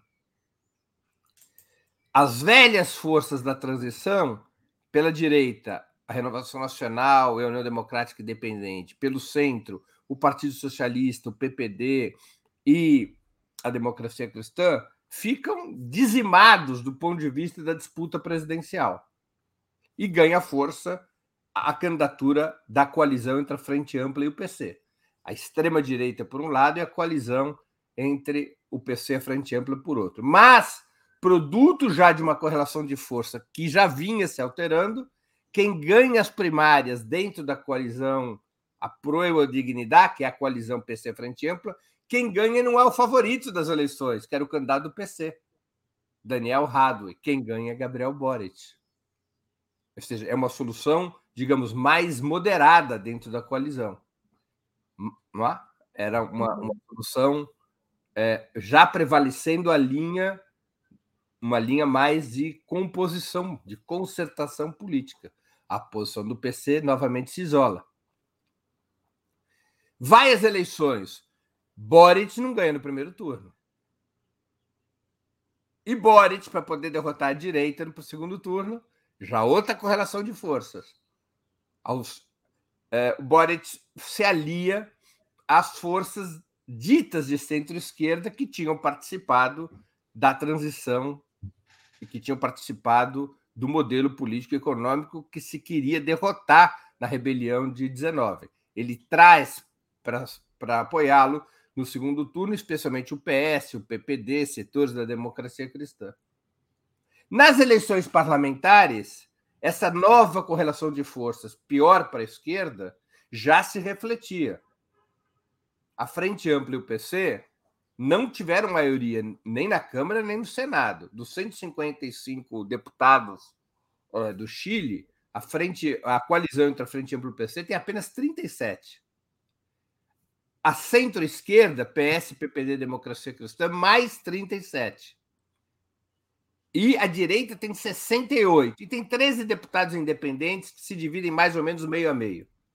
Para compor o seu governo, Boric mantém a aliança do segundo turno para poder ter pelo menos 74 dos 155 deputados. Para poder é, fazer essa composição, ele entrega postos fundamentais do seu governo para o PS e o PPD. E afasta o PC praticamente do centro de comando do governo. O PC ocupa posições, embora seja a maior bancada parlamentar depois do PS, bancada individual, não de coalizão. O PC tem 12 deputados, o PS tem 13. O PC é a maior bancada da coalizão é, é, frente ampla, é, a Proa Dignidade. Mas o PC ficou isolado. O Boric foi, foi ao centro para poder fazer essa composição com, com o PS e com o PPD. É, no Senado, a situação ainda é pior. Dos 50 senadores, mesmo com aliança com o PS e o PPD, o governo tem 24 dos 50 senadores. A direita tem 25 e tem um independente que oscila na votação. Então, o Boric optou por ir ao centro e compor um governo com fortes concessões programáticas ao centro, indicando para ministro da Fazenda um egresso do neoliberalismo, um, um ministro que foi é, muito é, alinhado, foi, chegou, foi presidente do Banco Central durante os, os governos PS, PPD, DC, é, ele fez várias concessões. Ele ganha as eleições do segundo turno. E as primeiras medidas que ele toma empurram parte do eleitorado para uma insatisfação com o governo. O que, que faz o Boric ao ganhar as eleições? Ele, ele é, atira contra bandeiras que, os, que as forças do governo defendiam antes das eleições. A primeira coisa que ele faz, a, a, a Frente Ampla e o PC haviam sido amplamente favoráveis durante, as pandemia, durante a pandemia de que as pessoas pudessem retirar dos seus depósitos previdenciários. Vamos lembrar que a previdência chilena ela é por um sistema de capitalização individual. Então as pessoas vão é um dos, falida, né? E é uma das grandes reivindicações de mudança era exatamente o sistema previdenciário. Então, as pessoas iam capitalizando ao longo dos anos, esse dinheiro não podia ser mexido, ficava com os bancos, teoricamente deveria render. Quando você chegasse na idade de se aposentar, você recuperava aquele valor. Tá? então, havia um, um, Você escolhia qual era a tua aposentadoria, qual era o percentual que você queria recolher do seu salário ao longo dos anos, assim por diante. Durante a pandemia, o PC e a Frente Ampla foram amplamente favoráveis a, a, a leis que retirassem que permitisse às pessoas retirar esses recursos dos depósitos previdenciários para poder enfrentar aquela emergência que havia com a Covid-19. Primeira votação importante no parlamento, o governo propõe uma limitação dessas retiradas. Essas retiradas só poderiam ser feitas para pagar dívidas. Não podiam haver, essas retiradas tinham que estar limitadas a isso quando as pessoas não tinham só dívidas, as pessoas precisavam comer, as pessoas precisavam pagar seus compromissos, vir os efeitos da pandemia. É, isso causou um impacto muito negativo. Então, uma, teve, teve cheiro de estelionato eleitoral. Aí vem a segunda questão. Há no Chile uma questão indígena importante que é a luta dos Mapuches por sua autonomia e soberania nos marcos do Estado chileno. O, a campanha toda, Gabriel Boric e as forças de sustentação da sua candidatura diziam: jamais voltaremos a utilizar as forças armadas contra os Mapuches. Era promessa de campanha. Os Mapuches, eu não vou aqui avaliar é, inclusive se não teve algum tipo de provocação, pode até ser, eu não vou entrar nesse terreno. Os Mapuches aproveitam a vitória do, do, do, do Boric, as lideranças Mapuches aproveitam a, a vitória do Boric para ampliar sua luta por autonomia e soberania. E o que incluindo ações armadas. Ações armadas dos Mapuches contra estruturas da institucionalidade chilena. O que faz o governo, Daphne? Manda o exército contra os Mapuches. Novamente, um impacto na base social. Manifestações estudantis importantes em Santiago, grandes manifestações, também logo no início do governo. Repressão furiosa dos carabineiros. O Boric não adota medidas imediatamente para implementar seu programa, a reforma tributária prometida, nada disso. Parece que fica esperando o resultado da Constituinte para fazer isso. A tática do governo parecia ser ganhar tempo até o referendo de saída, o referendo constitucional que estava marcado para esse 4 de setembro. Só começa a, a se mexer para apresentar políticas mais favoráveis aos direitos do povo quando a popularidade do governo despenca, e despencou pesado, 57% apoiavam o governo Boris na primeira semana de governo. Seis semanas depois, e até hoje assim, 37%. Caiu 20 pontos. O governo se desgasta. E se vai a, a constituir, ao referendo constitucional nessa situação de um governo desgastado. Esse é um fator. De certa maneira, o referendo virou um referendo sobre o governo, não só sobre a Constituição. Um governo desgastado. Mas é evidente que esse não é o único fator. Há dois outros fatores fundamentais. A direita desencadeia contra o governo Boric, e o governo Boric não estava preparado para isso, uma tremenda ofensiva de desgaste, desmoralização contra o governo e contra a Convenção Constitucional. A direita opera para mudar de vez a correlação de forças, ainda que estando fora do governo.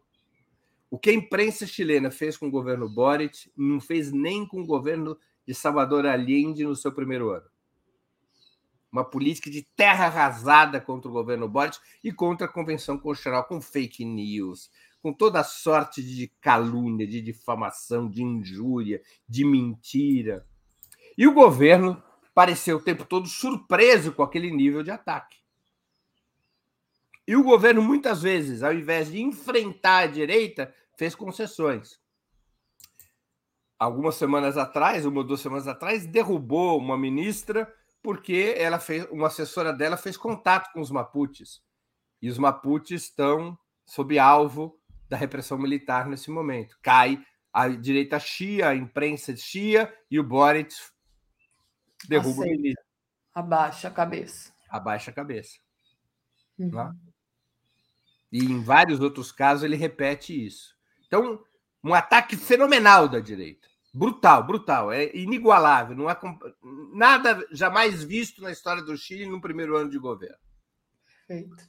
E, por outro lado, na, no processo constituinte, cometem-se falhas, na minha opinião. O que, que, são essas falhas? Um deslocamento da pauta fundamental da Constituinte.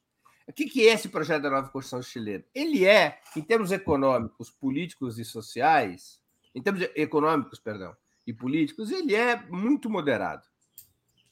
Na verdade, constitucionaliza, por exemplo, o princípio da responsabilidade fiscal. Aquela história de que o governo não pode gastar mais do que arrecada, está constitucionalizado no novo projeto, o que é, um, é manter um dos pilares do neoliberalismo. Em termos políticos, ampliou a, criou um, cria um regime democrático criaria um regime democrático mais sólido, com maior participação popular, mas nada extravagante, nada próximo ao sistema de democracia plebiscitária que a Venezuela, por exemplo, implantou na Constituição de 2001. A, é, e, e, também a Constituição de, a, o novo projeto de Constituição salvaguardava o capital privado, não era uma Constituição anticapitalista.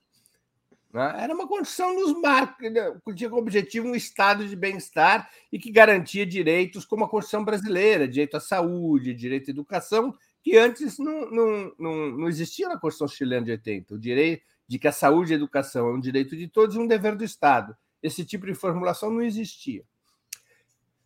Diante, agora, ao invés não se tem essas mudanças de fundo na Constituição chilena do ponto de vista econômico e político, mas se joga muito peso em pautas talvez insuficientemente maduras para unificar o povo.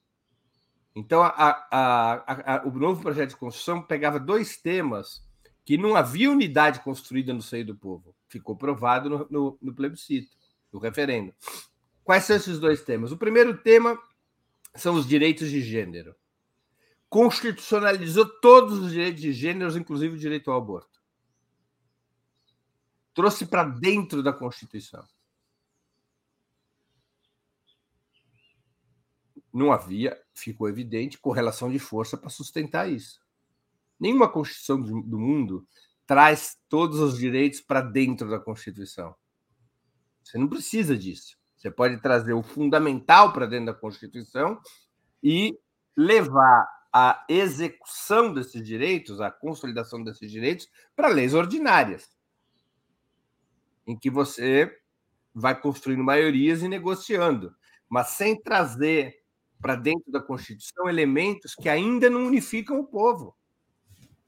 E aí ficou provado, repito, que não unificavam o povo. E um outro problema foi a história do Estado plurinacional.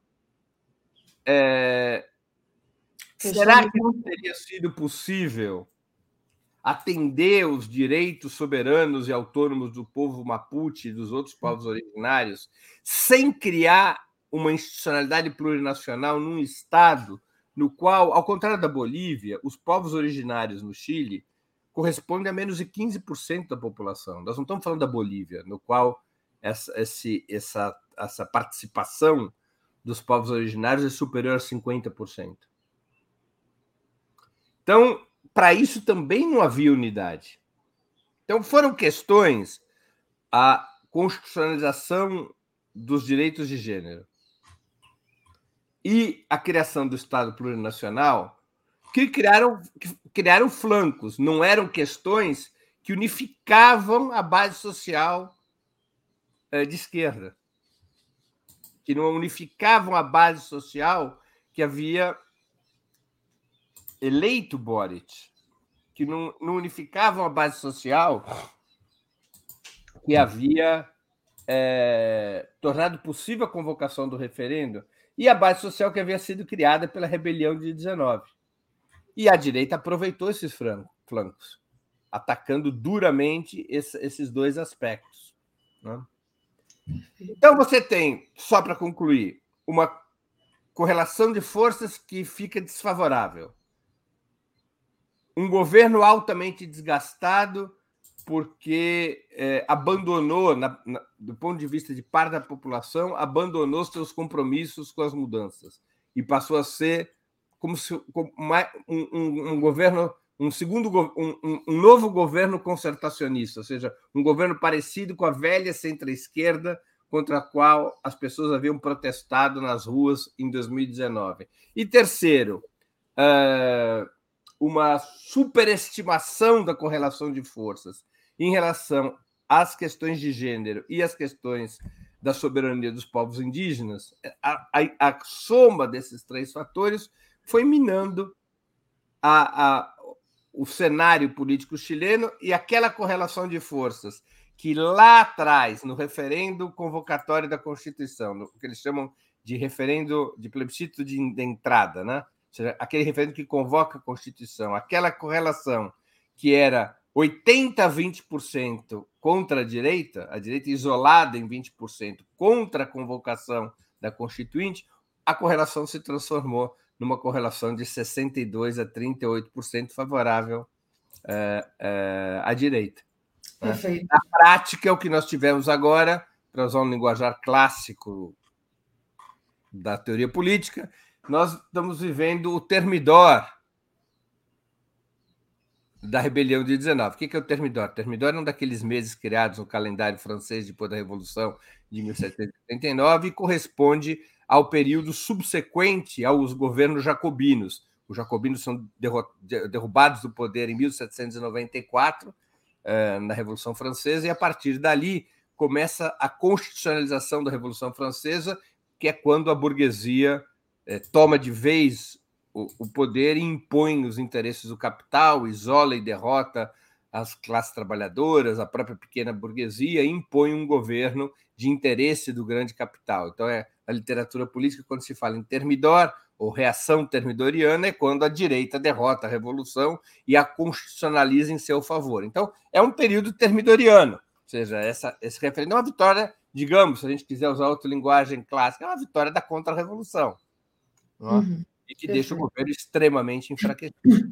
Então, eu coloquei aí na tela, só para ilustrar o que você dizia, o Gabriel Boric dizendo que aceita a derrota é, com grande humildade. Né? Na semana passada que a gente tinha falado que o Lula tinha que se defender ferozmente, até você falou, ah, você tem que escrever sobre isso, porque é, esses advérbios de modo aí, eles, eles meio que apontam né, o que está acontecendo. Só para ilustrar aí, Breno, eu vou, vou ler aqui um pouco o, os superchats, o Juan Rojas. Breno, salvadas as devidas diferenças, o ataque feroz da direita ao governo Boric é similar ao que sofreu Allende nos primeiros anos do seu governo? Pergunta ele. Daniel Miag, Breno, responde uma pergunta que você fez em outubro. A estagnação de Lula nas pesquisas é erro do PT ou falta algo que não vemos ou que ou não tem o que fazer? Ele pergunta. William Costa Catanhede. Ciro apoiará Lula no segundo turno? A derrota de Lula não seria interessante aos interesses políticos de Ciro, pois sairia com, como a opção capaz de derrotar Bolsonaro? Reginalíssima, fica a sinistra lição surpresa à hora vista no Chile a maioria votante não correspondeu ao compromisso de campanha, derrota no plebiscito é, e não a nova Constituição. Ela dá bom dia aqui para gente, o William também apoia. Fábio Potter. O segundo turno não foi proposto pela direita quando a Erundina ganhou em São Paulo com todas as pesquisas? Raimundo Oliveira também apoiou. Cidadania e reflexão. Bolsonarismo é câncer, disseminação e metástases. É, Breno, vou passar para você fazer, se quiser, um último comentário a respeito das questões colocadas aqui, a respeito do Chile, mas eu gostaria também de trazer uma outra pauta internacional que eu não posso deixar de comentar com você. É, claro que uma coisa não tem nada a ver com a outra, mas só para te dar a linha e depois a gente traz, tá? Do que, como você não está sabendo, a gente não combinou o que eu iria perguntar para você sobre o que a gente vai falar na sequência. Notícia de agora, do 247, a Rússia desliga o fornecimento de gás à Europa até o fim das sanções ocidentais. Então, é, o governo da Rússia acabou de anunciar o desligamento oficial do fornecimento de gás para a Europa em razão das sanções impostas pelo Ocidente. segundo saiu no Financial Times. Né? É, acho importante você comentar sobre isso, mas se você quiser antes, e aí depois eu coloco de novo aqui na, na tela essa questão do, for, do fornecimento de, de gás. Você tem alguma questão que você gostaria de responder dessas que a gente leu sobre o Chile, ou a gente já pode passar para a Europa? O que, que você pensa? Não, só concluir sobre o Chile. Como eu, eu, eu havia comentado, e é óbvio, né? o governo chileno está muito enfraquecido. Se uhum. fosse um regime parlamentarista, o governo tinha que renunciar. A maioria do povo está contra esse governo. O Boric tem dois caminhos. E todos os dois caminhos são muito difíceis. Não vai ter vida fácil, mas muito difícil. Um caminho que é tentar se recompor com a base social da rebelião de 19 e, portanto, fazer um governo que tente demonstrar que ele tem compromisso com as bandeiras de 19. Porque o que acontece no Chile agora, Daphne, é que volta a valer a Constituição Pinochetista. Sim. É? Há um acordo que depende do parlamento de convocar novo processo constituinte, o que não poderia ocorrer antes de 125 dias. O governo quer, com as forças de esquerda e centro-esquerda, querem convocar imediatamente um novo processo constituinte, e a direita, malandramente, diz: não, tem que convocar primeiro um novo referendo para saber se o povo quer ou não a convocação de diretor constituinte. A direita quer o referendo para tentar impor outra derrota né? para no referendo ser contra um novo processo constituinte. Quem decide é o parlamento. E no parlamento o governo vai ter dificuldades em função do peso que a direita tem e o fato de que nas forças da chamada centro-esquerda há muita ambiguidade. Há setores do PS, do PPD, especialmente da democracia cristã, que têm se aliado com a direita. A outra saída para o Boric é ir mais ainda ao centro é se para até se tornar refém das forças uh, neoliberais, praticamente entregando o governo para o PS e para o PPD, por exemplo. Perfeito. É, eu acho que a tendência do Boris é, o segundo, é a, segundo, o segundo, a segunda opção. Os personagens que estão pedindo demissão do seu governo, ocorreram várias demissões essa noite, já ocorreram cinco ou seis demissões de ministros, ele vai fazer uma reforma no gabinete, é para reforçar o peso das chamadas correntes moderadas. Que, que, e as correntes e, e para reforçar o próprio, a própria presença do PS e do PPD no governo. Porque sem isso ele não tem maioria parlamentar. E isso vai significar, provavelmente, a corrosão do seu governo em relação à sua base social. É um governo que eventualmente pode ser aceito é, pelas forças conservadoras e neoliberais até o seu final, mas já como uma, uma marionete, ou seja, um governo sequestrado por uma maioria é, conservadora no parlamento. Hum. E isso significará um processo eleitoral daqui a três anos, daqui a menos de três anos, né? Porque as eleições no Chile foram em outubro de 21. É, não, são três. É, eles são, o, o, o, o mandato no Chile é de cinco anos. Ah, então, daqui a três anos significa é, a possibilidade de retorno às forças das forças tradicionais ao governo. Né? Nenhuma das duas saídas é fácil. A primeira saída tampouco é fácil. Ou seja, depois de tamanha derrota, tentar reconstruir seus laços com a maioria social de 19, é muito, muito complicado. Né? Muito, qual foi o grande erro do governo? Ou qual foi a escolha do governo que levou, que ajudou a levar essa tragédia política de ontem? Foi não ter entrado no governo é, quando toma posse em março, ao contrário de moderar sua, sua intervenção, estabelecer maior identidade com a sua própria base social até o referendo, de tal maneira que essa base se sentisse animada, mobilizada e unificada para disputar o referendo. Uhum. Claramente que o seu programa seria cumprido. não foi o que fez o governo Boric. Por fim, é, é, é, o espírito russo é diferente do espírito chileno, né? É. O, não, é, é, é interessante, né? Porque agora né, vai, vai começar a ficar frio, né? Vai começar a temperatura, a temperatura política sobe e a temperatura real desce. Eu, eu gosto da literatura russa muito, e eu gosto muito da política russa, desde as priscas eras imperiais ali se puxa a faca, se enfia a faca e ainda gira-se três vezes, que é para o inimigo saber que ninguém vai brincar em serviço. E é o que o Putin está fazendo. O Putin apertou um botão do tipo, ok, sanções contra mim, divirtam-se nesse inverno. Uhum. Ah, eu acho que ele está coberto de razão. Ou seja, ele tem que responder às sanções. Ele não pode é, contemporizar com as sanções.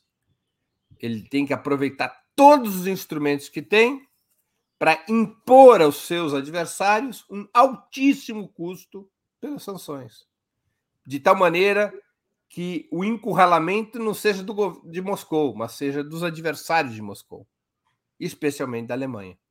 E é o que Putin está fazendo empurrando a Europa para um inverno gélido.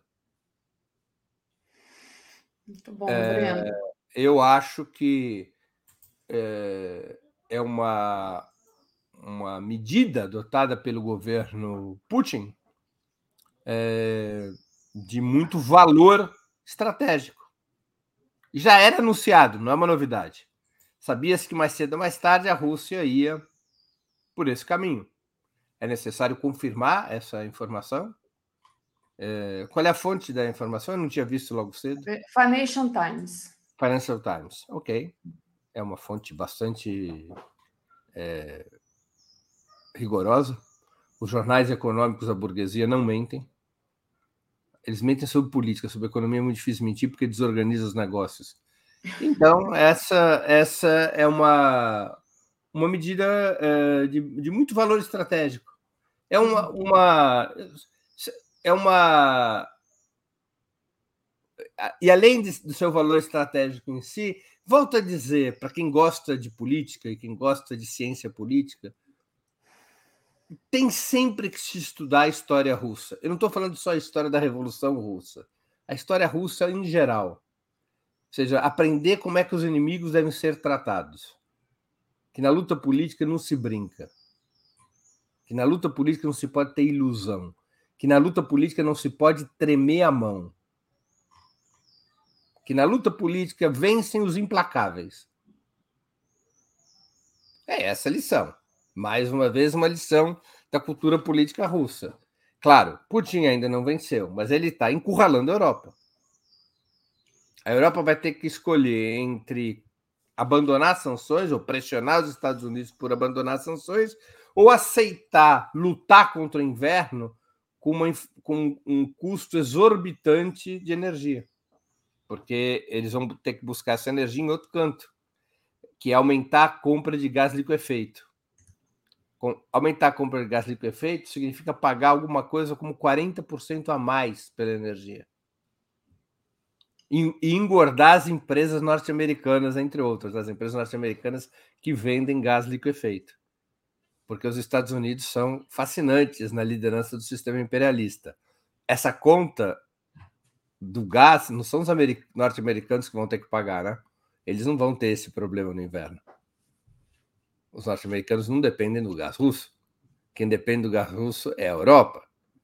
E o Putin é, atacou no elo mais fraco da cadeia imperialista, para usar uma frase de outro russo, Vladimir Ilyich Ulyanov, mais conhecido como Lenin, sobre romper o elo mais fraco da cadeia imperialista. Ele atacou sobre o elo mais fraco, Putin, que é a Europa.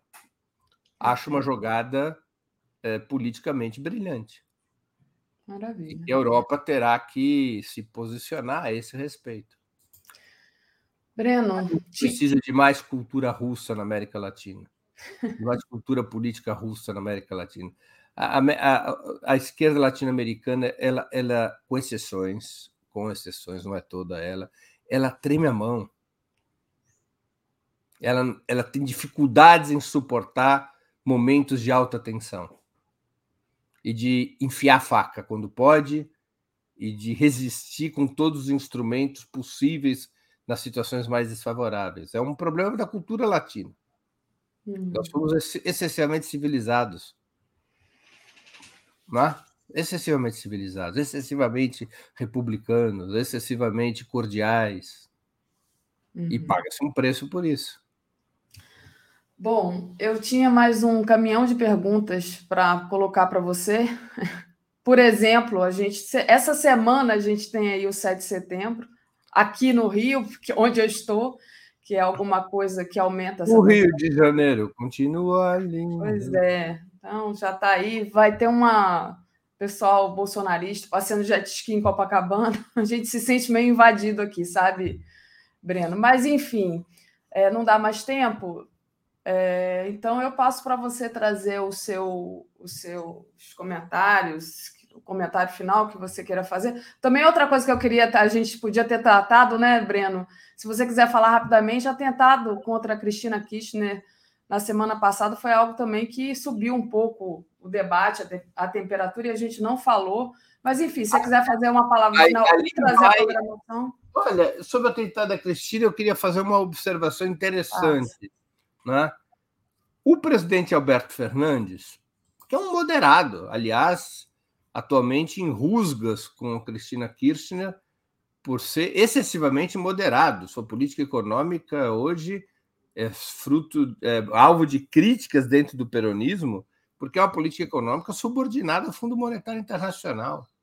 É um político moderado. Ainda assim, diante do atentado a Cristina Kirchner, Alberto Fernandes fez decretou feriado e fez uma convocação para mobilização das massas contra a violência política, o que levou a gigantescos atos populares na Argentina na semana passada. É muito importante o comportamento do Alberto Fernandes, é, porque mostra como no presidencialismo é decisivo que o presidente seja o líder da mobilização. E essa mobilização não tem como principal liderança os partidos ou os sindicatos é o presidente da República quem tem essa liderança. Ele não é um gestor. Ele tem que ser um líder político capaz de mobilizar as massas contra aqueles que se colocam como inimigos das conquistas sociais e das liberdades democráticas. Ah, é, os partidos, os sindicatos são organizadores da mobilização, mas a referência para a mobilização popular é o presidente da República ou a presidenta da República, não importa. É um exemplo que Alberto Fernandes dá e que tem que ser, penso eu, levado em conta se no Brasil voltarmos a ter um governo de esquerda. Não foi da tradição dos governos petistas que o presidente Lula ou a presidenta Dilma exercessem esse tipo de liderança. Mesmo nos momentos de maior dificuldade é? de chamar as massas às ruas em defesa de determinadas pautas ou dos seus próprios governos quando foram ameaçados. Então, acho que é um exemplo que o Alberto Fernandes dá. Veja só que não é apenas na Venezuela que o presidente da República exerce esse papel, naquele processo mais radicalizado que é o da Venezuela, não é apenas na Bolívia que esse papel é exercido, também na moderada Argentina, é exercido esse papel. Então, é um exemplo que eu acho que deve ser debatido com carinho no Brasil. Qual é o papel do presidente da República na luta popular, nas mobilizações sociais? Né? Perfeito. E voltando, voltando a falar da invasão do Rio de Janeiro, o Lula vai estar aqui na Baixada, em Nova Iguaçu, na quinta-feira. Então, importantíssima. Eu acho que logo depois desse 7 de setembro, o Lula que é o candidato que promete, pelo menos, é, enfim, melhorar né, o Brasil, é, que ele venha ao Rio para falando né, do 7 de setembro, quando eu disse que alguém me criticou que ah, é porque você não mora aqui, a gente já está aqui há quatro anos invadidos. Não, a gente tem que lutar, né? Vai normalizar o negócio, não dá, tem que ter o contraponto.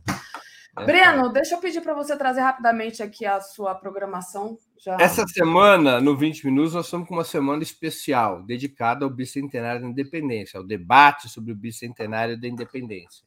Então, vão ser cinco entrevistas com é, grandes historiadores, com cinco dos. Não só com historiadores, mas com cinco dos principais estudiosos sobre a história do Brasil, sobre a história da independência brasileira.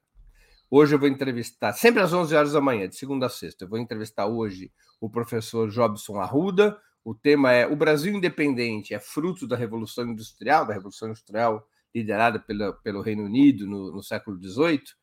É, amanhã, o Gessé Souza, Por que a elite brasileira é atrasada. Na quarta-feira, Amor Quirriot, qual o papel dos militares na formação do Brasil.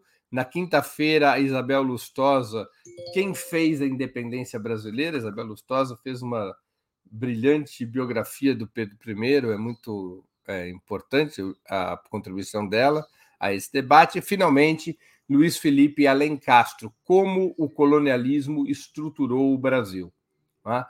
O Luiz Felipe Alencastro é um dos grandes historiadores brasileiros e estudou muito uh, o peso do colonialismo e da escravidão uh, na estruturação do Brasil contemporâneo. Então, o programa 20 Minutos está inteiramente dedicado ao bicentenário nessa semana.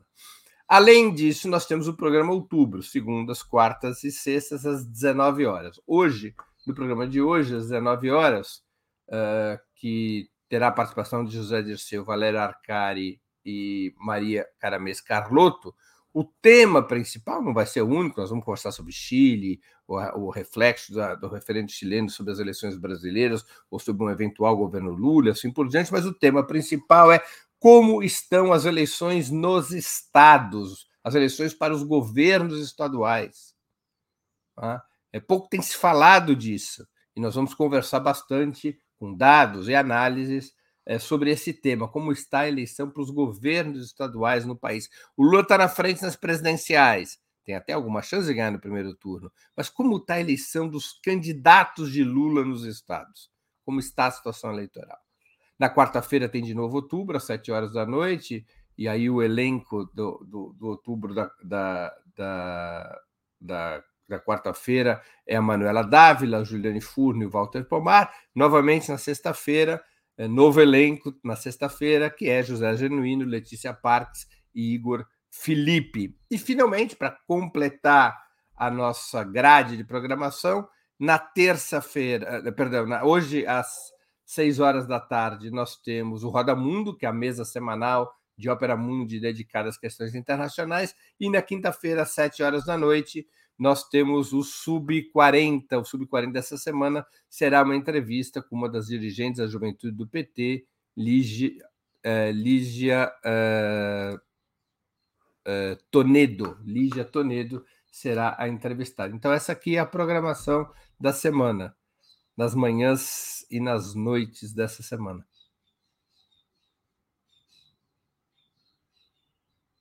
Tem eu tenho a impressão que a Daphne caiu, que eu estou aqui falando sozinho. então eu fico aqui esperando que alguém apareça para é, comandar o evento 247. É uma situação rara em que o entrevistado fica sozinho. O entrevistador caiu. Vamos esperar que a Daphne retorne. Vamos ver aqui se há notícias. Eu não tenho nem mesmo o instrumental. É, é, para sair dessa situação. Não quero também deixar as pessoas a ver navios. Vou aqui tentar avisar a produção do 247.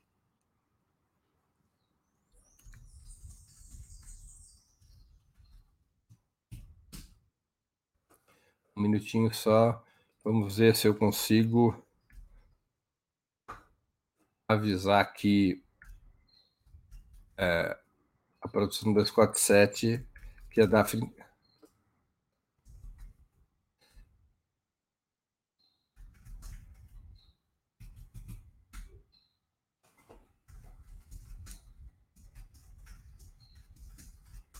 Aqui avisando, pessoal.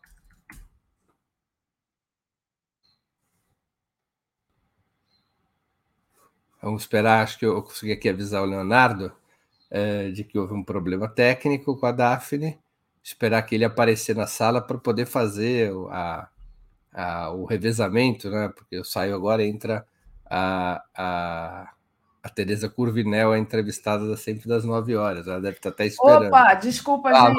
Não, eu, eu segurei aqui o que eu pude enquanto você. Obrigada. Valeu, tá Breno. Desculpa aí. Imagina. Bom dia, Daphne. Bom dia Bom a todos. Dia. Bom dia. Tchau. Comentário de Tereza Cruvinel. Oi, Tereza. Bom dia. Inesperado aí, né? Eu até escrevi, para o Altman pelo chat aqui, mas ele não chegou a ler. É. Escrevi para ele: olha, enquanto isso, fale aí da escolha da Liz Truss como premier que aconteceu há pouco, premier inglesa, né? Mas Gente, ele não que, chegou a ler. Que sufoco! A, a, internet desde manhã, na hora que eu entrei aqui às 8 horas, já estava dando problema, eu fiquei assim completamente é, atrapalhada e depois melhorou. E agora, de novo, na hora da transição, é, eu caí, eu estava tentando é, trazer o do celular aqui, mas duas internets aqui em casa, duas, de duas companhias diferentes não consegui entrar, até liguei para o Léo, ele já estava aqui, mas aí eu consegui entrar antes. Tereza, vamos lá, vamos lá. É, bom, acho que se você quiser fazer. Um comentário... para a comunidade, que eu não dei nem bom dia. Ah, bom sim. dia a todos e todas. Muito bom. Mas se você quiser, então, fazer um comentário sobre a questão do Chile, né? Uma, essa derrota é, do plebiscito no Chile, e depois a gente passa aqui para a pauta central, que é a pauta nacional. É. Não, antes do Chile, até vou falar que eu acompanhei há pouco ali, houve lá em Londres a, a escolha do primeiro-ministro inglês, né, substituto do, do Boris, Boris Johnson, Johnson. E, e foi do Partido Conservador, e foi eleita a Liz Truss, que é, teve bem mais votos que o, o outro candidato, aquele que tem um nome indiano, é, e ela, ela é comparada com Margaret Thatcher. Né? Uhum. É, acompanhei um pouquinho da, da fala dela, prometeu reduzir impostos, é, em suma, uma pauta liberal, fazer a economia crescer, mas também prometeu fortalecer o sistema de saúde inglês, que é o sistema público, né? Enfim, é, vamos ver é, a que vem a primeira-ministra Liz Truss, se ela vai ter, por exemplo, também na política externa uma conduta parecida com a do Boris Johnson, que era assim, sabe, o primeiro é, aliado né, lá na, da, da Ucrânia, é, naquela guerra, visitando a Ucrânia várias vezes, é, enfim. É, vamos ver como ela vai se portar. É importante para a política, geopolítica global, né? É importante para a Europa, etc. E vamos ao Chile, né? Que é mais nossa realidade. Essa derrota é, da proposta de nova Constituição, produzida por uma constituinte eleita pelo povo, é, já estava prevista, as pesquisas já indicavam, né? mas assim foi o, o, rechaço, como dizem eles, foi teve uma expressiva vitória que representa uma derrota importante para a esquerda, né? para o presidente é, Bott, e, agora tem um tempo de incerteza ali. Por que, que a Constituição foi rejeitada? É, muitos analistas dizem que é porque ela ficou é, à esquerda demais, né? É, e, e, acabou produzindo uma aliança da direita com o centro, isolando a esquerda. É, isso decorreu assim de uma eleição, a eleição de uma constituinte muito à esquerda, mas que, na verdade, não acabou não refletindo a verdadeira correlação de forças do país. A esquerda acabou produzindo uma constituição que, em muitos pontos, desagradou essa maioria que não a aprovou. Né? é, sobretudo questões assim, questões como direitos dos povos originários, que eles, eles passam a ter, passariam a ter autonomia na gestão dos seus territórios, poderiam cuidar é, da, do, do, da educação, do ensino, né, com o uso das suas línguas tradicionais.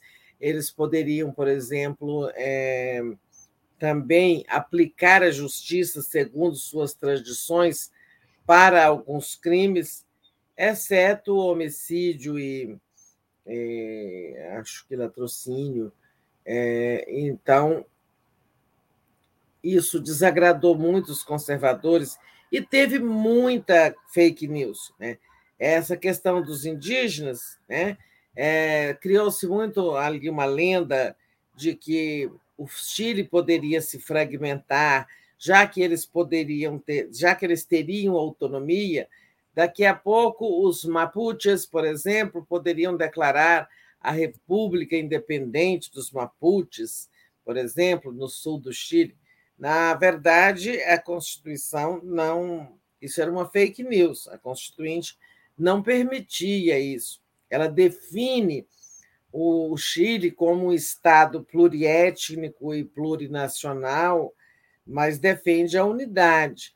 Mas teve muita fake news, né? e a esquerda não conseguiu responder a essa enxurrada e acabou perdendo a eleição. Então, a Constituinte, é, a Constituição proposta pela Constituinte foi rechaçada e agora está em vigor a, a velha Constituição é, deixada pelo Pinochet. Né?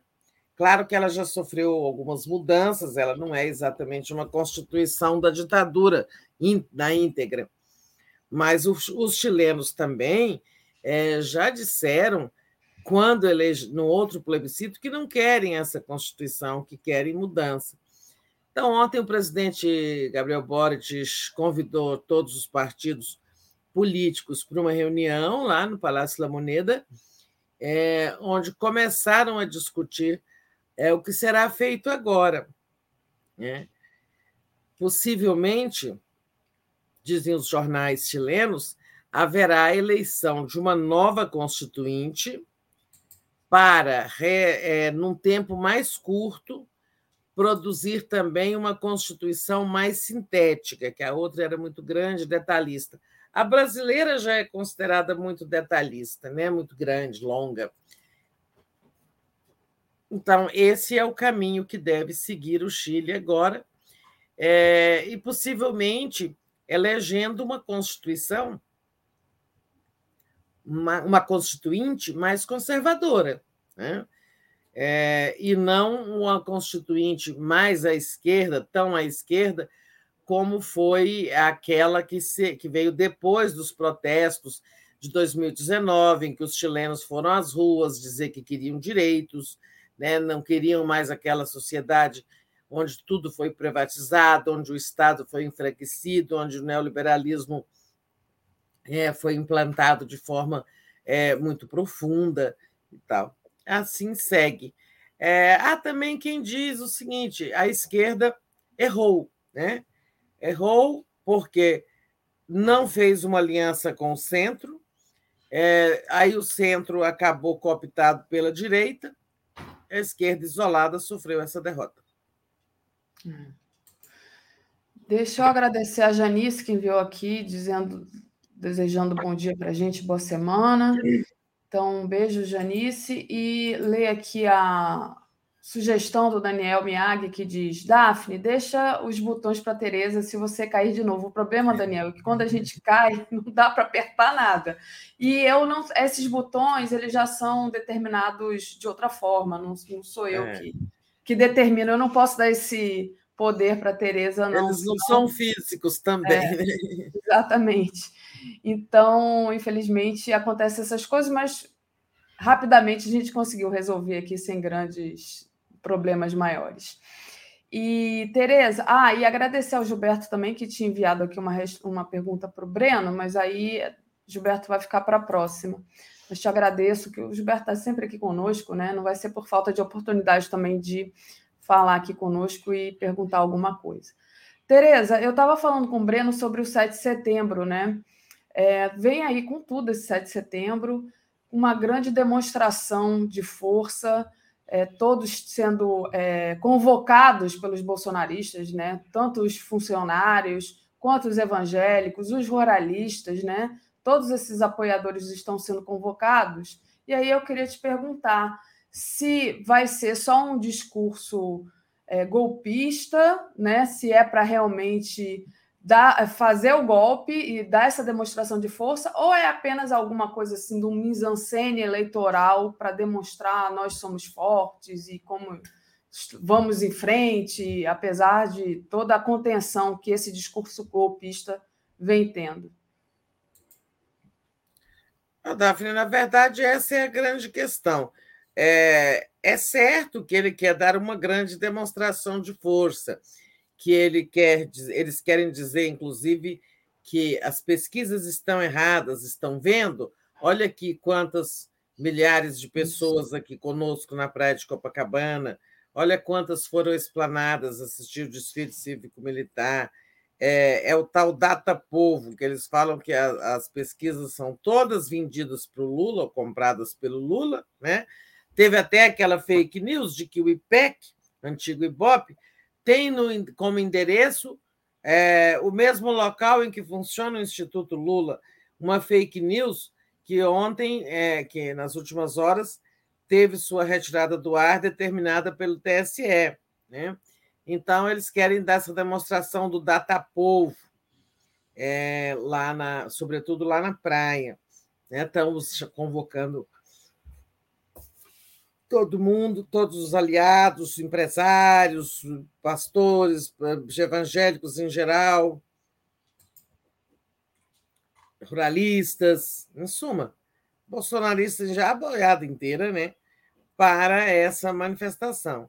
É, demonstração de força, com isso se cria um ânimo na militância, todo mundo vai fazer para a rua, fazer campanha para Bolsonaro, e quem sabe ele vira o jogo nos últimos 15 dias a aposta dele agora é de empatar com o Lula na reta final, aí nos 15 dias finais da campanha.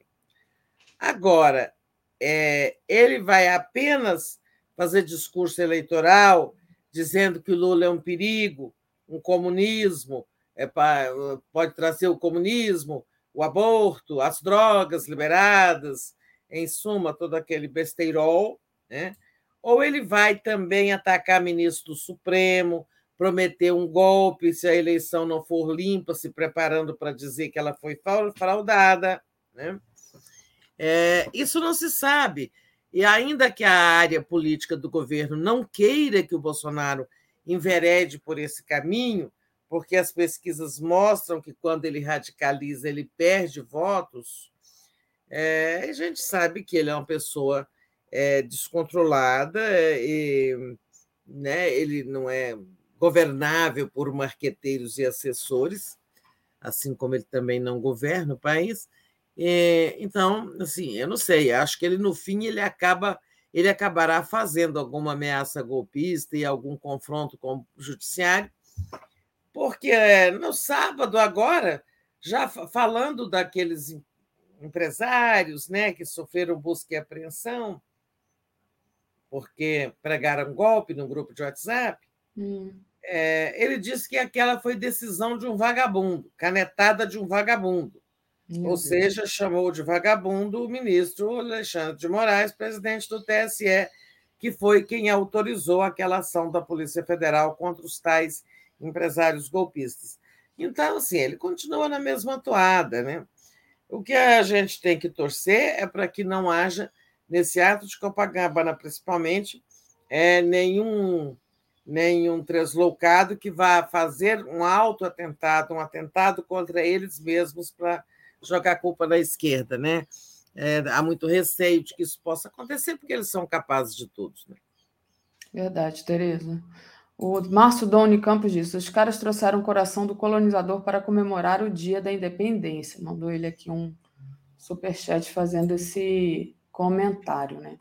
É, essas demonstrações de força são interessantes, né, Tereza? Aqui eu vi vídeo é, de gente dizendo que vão trazer vários jet ski aqui para a praia de Copacabana. Agora, gente, quem é que tem jet ski no Rio de Janeiro para encher a praia de Copacabana, que é grande para danar? São ali quase 4 quilômetros de mar, né? Se vocês são, acho que são seis de praia, mas quatro ali por dentro do mar, né? Se você traçar uma é. linha reta. E, e aí o Lula vem aqui no, no dia 8, né? Que é dia 8, não, é quinta-feira, que já é dia 8, né? Lá em Nova Iguaçu, que é a Baixada Fluminense, né? Então vai ter um grande comício do Lula lá em é, Ele ainda não foi a Baixada, ele foi ao Rio, né? foi é, a Niterói, mas não foi a Baixada, né? No dia seguinte, né, Tereza? Então, é, acho que. Vão ter navios da Marinha também aí na praia, né? Nas águas e aviões no céu, e exército na terra, e militantes na praia também. Então, vai ser uma festa, né? É uma festa bolsonarista com muitos slogans. Vamos ver se eles vão pedir ditadura. De... Eles continuarão pedindo ditadura e cinco, tortura, aquelas coisas todas. É. Tereza, é, e a, hoje a agenda do Lula, né? A agenda do Lula hoje é justamente vai se encontrar com o presidente da Bolívia, o Luiz Arce, é, às 10h30 na, em São Paulo. Ele vai se encontrar em São Paulo. Então, queria que você falasse um pouco dessa agenda do Lula, de, de forma geral, como é que você está na expectativa. Depois você até mandou aqui uma coisa para mim dizendo que ele vinha ao Rio na UFRJ, mas eu não encontrei, eu não confirmei essa informação. Acho que talvez porque ele está agora em São Paulo, ele só vem ao Rio na quinta-feira, né? Quando que ele vem para o É, mas não é hoje, não, é na quinta mesmo. Olha, eu posso ter me confundido, é numa universidade, talvez seja na UERJ. Eu li uma matéria ontem diz, uhum. informando que ele tem uma, uma, um evento assim meio acadêmico e tal, na uhum. Universidade Federal do Rio de Janeiro. Mas talvez seja o ERJ, o Unirio, né? É, deixa eu olhar aqui, eu já é informo. eu li num jornal boliviano, né? Uhum. e eles é, podem ter trocado, né? podem, eles não são daqui, podem ter com, é, confundido. Né? Mas isso é o menos importante. É, é, o, o Lula tem, ele vem ao Brasil né, especificamente para é, encontrar o Lula, né? Oh. O Luiz Arce, né? Você falou o Lula vem ao Brasil. O Luiz Arce vem ao Brasil, você trocou. Eu disse o Lula? Disse o Lula vem ao Brasil para encontrar o Lula. O Luiz Arce, você trocou. O Luiz Arce vem ao Brasil para encontrar o Lula. Então. Ah, tá. Desculpa, é o cérebro que falhou, né? Então, ele vem a convite da UFRJ, né? Ah, então é isso mesmo, você estava certo. É porque, como é, eu vi que ele estaria em São Paulo hoje, eu pensei, ele só vem para o Rio, talvez amanhã, talvez na quinta, né? Não, não falei o dia, não escrevi o dia, ah, não tá. sei é, ele vem para uma, um encontro acadêmico sobre o modelo econômico da Bolívia, adotado na Bolívia. Uhum. Né? Uhum. E ele também vai se encontrar com, com migrantes bolivianos. Isso. No Brasil, existiriam 300 mil bolivianos vivendo na cidade de São Paulo, no estado de São Paulo. Né? É, uhum. É, eu não sei se no Rio é, sabe, quinta ou quarta ou manhã. Eu sei que ele de São Paulo vai para o Rio, é, tem esse, é, esses encontros com bolivianos ainda em São Paulo. Então, isso deve ser amanhã, no Rio, ou deve ser quarta ou quinta, né? Não, você tem razão, foi a UFRJ mesmo. Acabei de achar aqui. Procurei de uma é, outra maneira e achei. É, é possivelmente hoje é, ele tem o Lula, e amanhã os bolivianos e depois o UFRJ, uhum. mas em suma, é interessante que um, um presidente de, o presidente de um país irmão e vizinho venha, venha ao Brasil é, tendo como compromisso principal o encontro com o candidato a presidente é, Luiz Inácio Lula da Silva. Uhum. É, mas hoje eu não propus isso na nossa conversa. O Lula tem outro encontro importante na uhum. agenda dele hoje, que é o seguinte: ele tem um encontro com é, a assistentes sociais, uma entidade que congrega assistentes sociais, né? Os assistentes sociais, todo esse movimento eh, estará presente o deputado Patrus, né? É, ó, ele, ele se encontra com representantes da Frente Nacional de Defesa do SUAS, Sistema Único de Assistência Social, hoje às 17 horas, no Palácio do Trabalhador. Esse encontro, inclusive, será transmitido pelas redes, vai ter a participação do deputado Patrus, que foi o criador do, do Ministério do Desenvolvimento Social. Possivelmente lá vai estar também a ex-ministra Tereza Campelo, que foi sucessora do Patrus, né? E esse é um encontro importante porque o Sistema Único de Assistência Social, SUAS, é o sistema criado para é, administrar os diferentes programas sociais. E qual é a peça, uma das peças chaves dessa campanha? É a assistência social, é o benefício eleitoreiro do Bolsonaro. Né? E a, a, a frente de assistentes sociais, a frente de defesa deste sistema, ela conhece muito bem disso e vem sustentando que os pobres do Brasil não vão se vender ao Bolsonaro, porque eles convivem com o SUAS, o sistema, né? esse sistema que tem o cadastro único, que cadastra as pessoas, que define a forma de pagamento, que define as contrapartidas das famílias, não só do Bolsa Família anterior, ah, como de outros programas sociais. As pessoas já têm uma experiência acumulada. Ontem eu conversava com um assessor de Lula, é, e ele, o Ricardo Amaral, que me dizia: olha, as pessoas hoje entendem isso como um direito, né? É, elas não acham que é bondade do Bolsonaro, elas entendem que é um direito delas ter assistência do Estado. Então, nesse esse encontro, hoje, é importante, porque ele trata de pessoas que estão profundamente. É um encontro com assistentes sociais e com essa frente de defesa do sistema de assistência social, né? pessoas que conhecem profundamente é, estas políticas, o seu histórico e a prática da assistência social. Né? É, isso o Lula está falando com muita frequência para esse pessoal, e a gente vê pelas pesquisas, né? No último Datafolha, por exemplo, o Bolsonaro não ganhou nada, não ganhou um ponto entre os que recebem Auxílio Brasil. Essa é a agenda de Lula de hoje. É, se eu vou aproveitar esse assunto é, para também falar rapidamente dessa pesquisa é, BTG FSB, né, que nós estamos destacando aí, que saiu essa madrugada, pelo visto, que ontem à Vou noite. trazê-la. Uhum. Né? Vou trazê-la aqui, olha, está aqui na nossa home, né? É uma pesquisa telefônica, saiu agora de manhã cedinho, né? O Lula tem 42% e o Bolsonaro 34%. É, vamos lá. É, Lula 42, Bolsonaro 34, Ciro Gomes 8%, Simone Tebet 6%, brancos e nulos 4%, indecisos 3%. É, Ou seja, o Lula iria para um segundo turno com o Bolsonaro, né, Tereza? É. Diga. Pode completar. Não, eu ia dizer que foi. Ele escutou 2 mil eleitores por telefone entre 2 e 4 de setembro. Então, está aí é, a amostra, a quantidade de pessoas que foram escutadas e a data. Mas passo para você.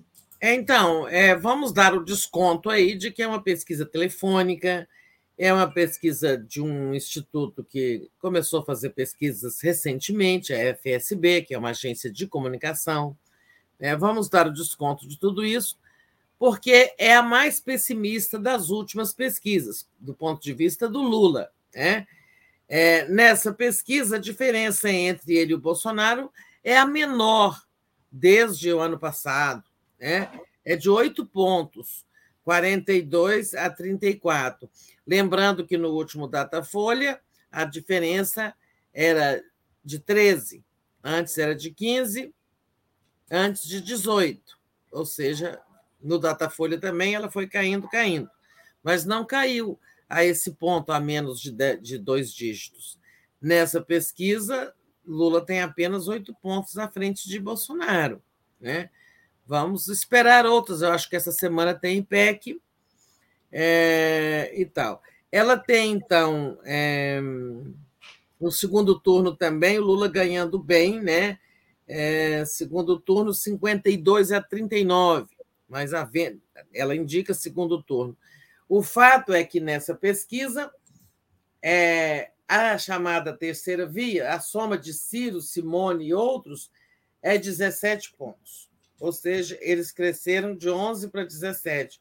A soma de todos os candidatos, fora Lula e Bolsonaro. E esses 17 pontos é que estão forçando o segundo turno. Ou seja, realmente votar em Simone, Ciro e qualquer outro candidato é empurrar a eleição para o segundo turno, levar o Bolsonaro para o segundo turno. Né? A rejeição de Bolsonaro continua alta, acima de 50%, né? É, e, enfim, é uma pesquisa que a gente deve ver com atenção, mas também com cuidado, até que venham outras, é, dizendo se a diferença caiu mesmo assim a esse ponto. Eu não creio. Eu também não creio. E acho que no final, na reta final, e vai. O que você já falou, né, Tereza? Só estou repetindo aqui o que você disse, vai haver aí uma, uma pequena mudança para o voto útil também. As pessoas vão ver. É, é. Vão, vai ter essa tomada de consciência maior, eu, eu penso, né? Então, isso pode mudar, o Lula pode crescer mais. Aí. É, por exemplo, o Ciro aqui está com oito. Então, você tem, por exemplo, é, eleitores ou e simpatizantes do Ciro, não, vamos dar um empurrão, agora vai e tal, e aí o Ciro dá uma crescida. Mas como? Se ele, até vésperas da eleição,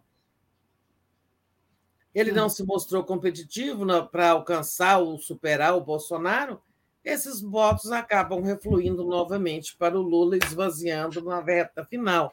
Não é que ninguém está trabalhando ou pregando isso, mas é o que tende a acontecer. Né? Exato.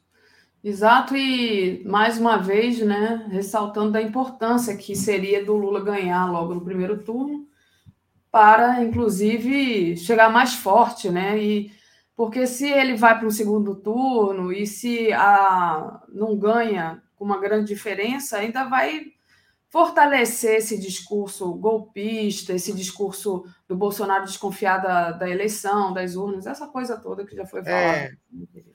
E, e também a gente dificulta, ganhar em primeiro turno é uma boa vacina contra golpe eventual do Bolsonaro, Isso. né? Aquela história de que ele dizer que o primeiro turno foi roubado e, quer anular a eleição, é, isso ele prejudicaria a eleição de todos os governadores e de todos os deputados e senadores e tudo mais. É, já no segundo turno, é, estarão na disputa apenas ele e o Lula, mas algum outro, é, em algum outro estado estará havendo segundo turno. Muitos estados vão definir em primeiro.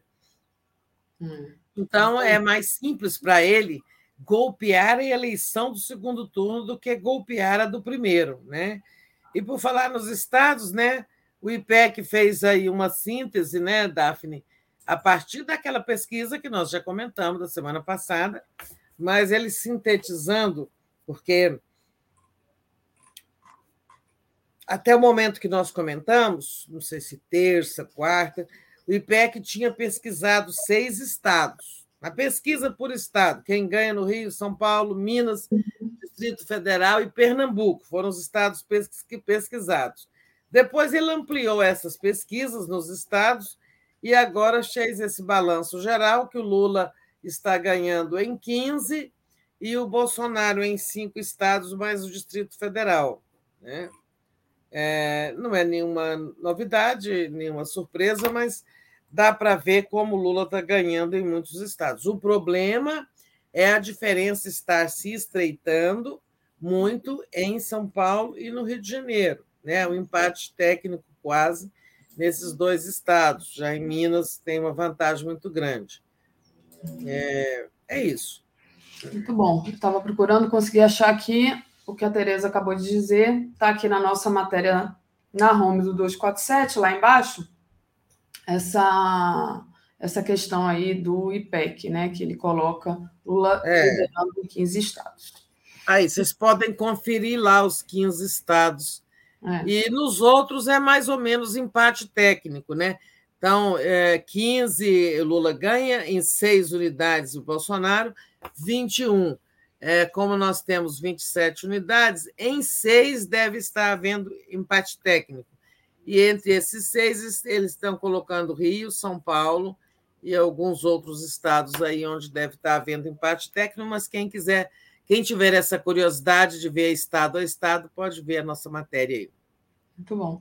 Tereza, você começou abrindo aqui o programa falando do Chile, né? E, e ressaltou aí temas polêmicos sobre essa questão da Constituinte lá do Chile e coisas assim que causam polêmica, né? Temas que causam polêmica.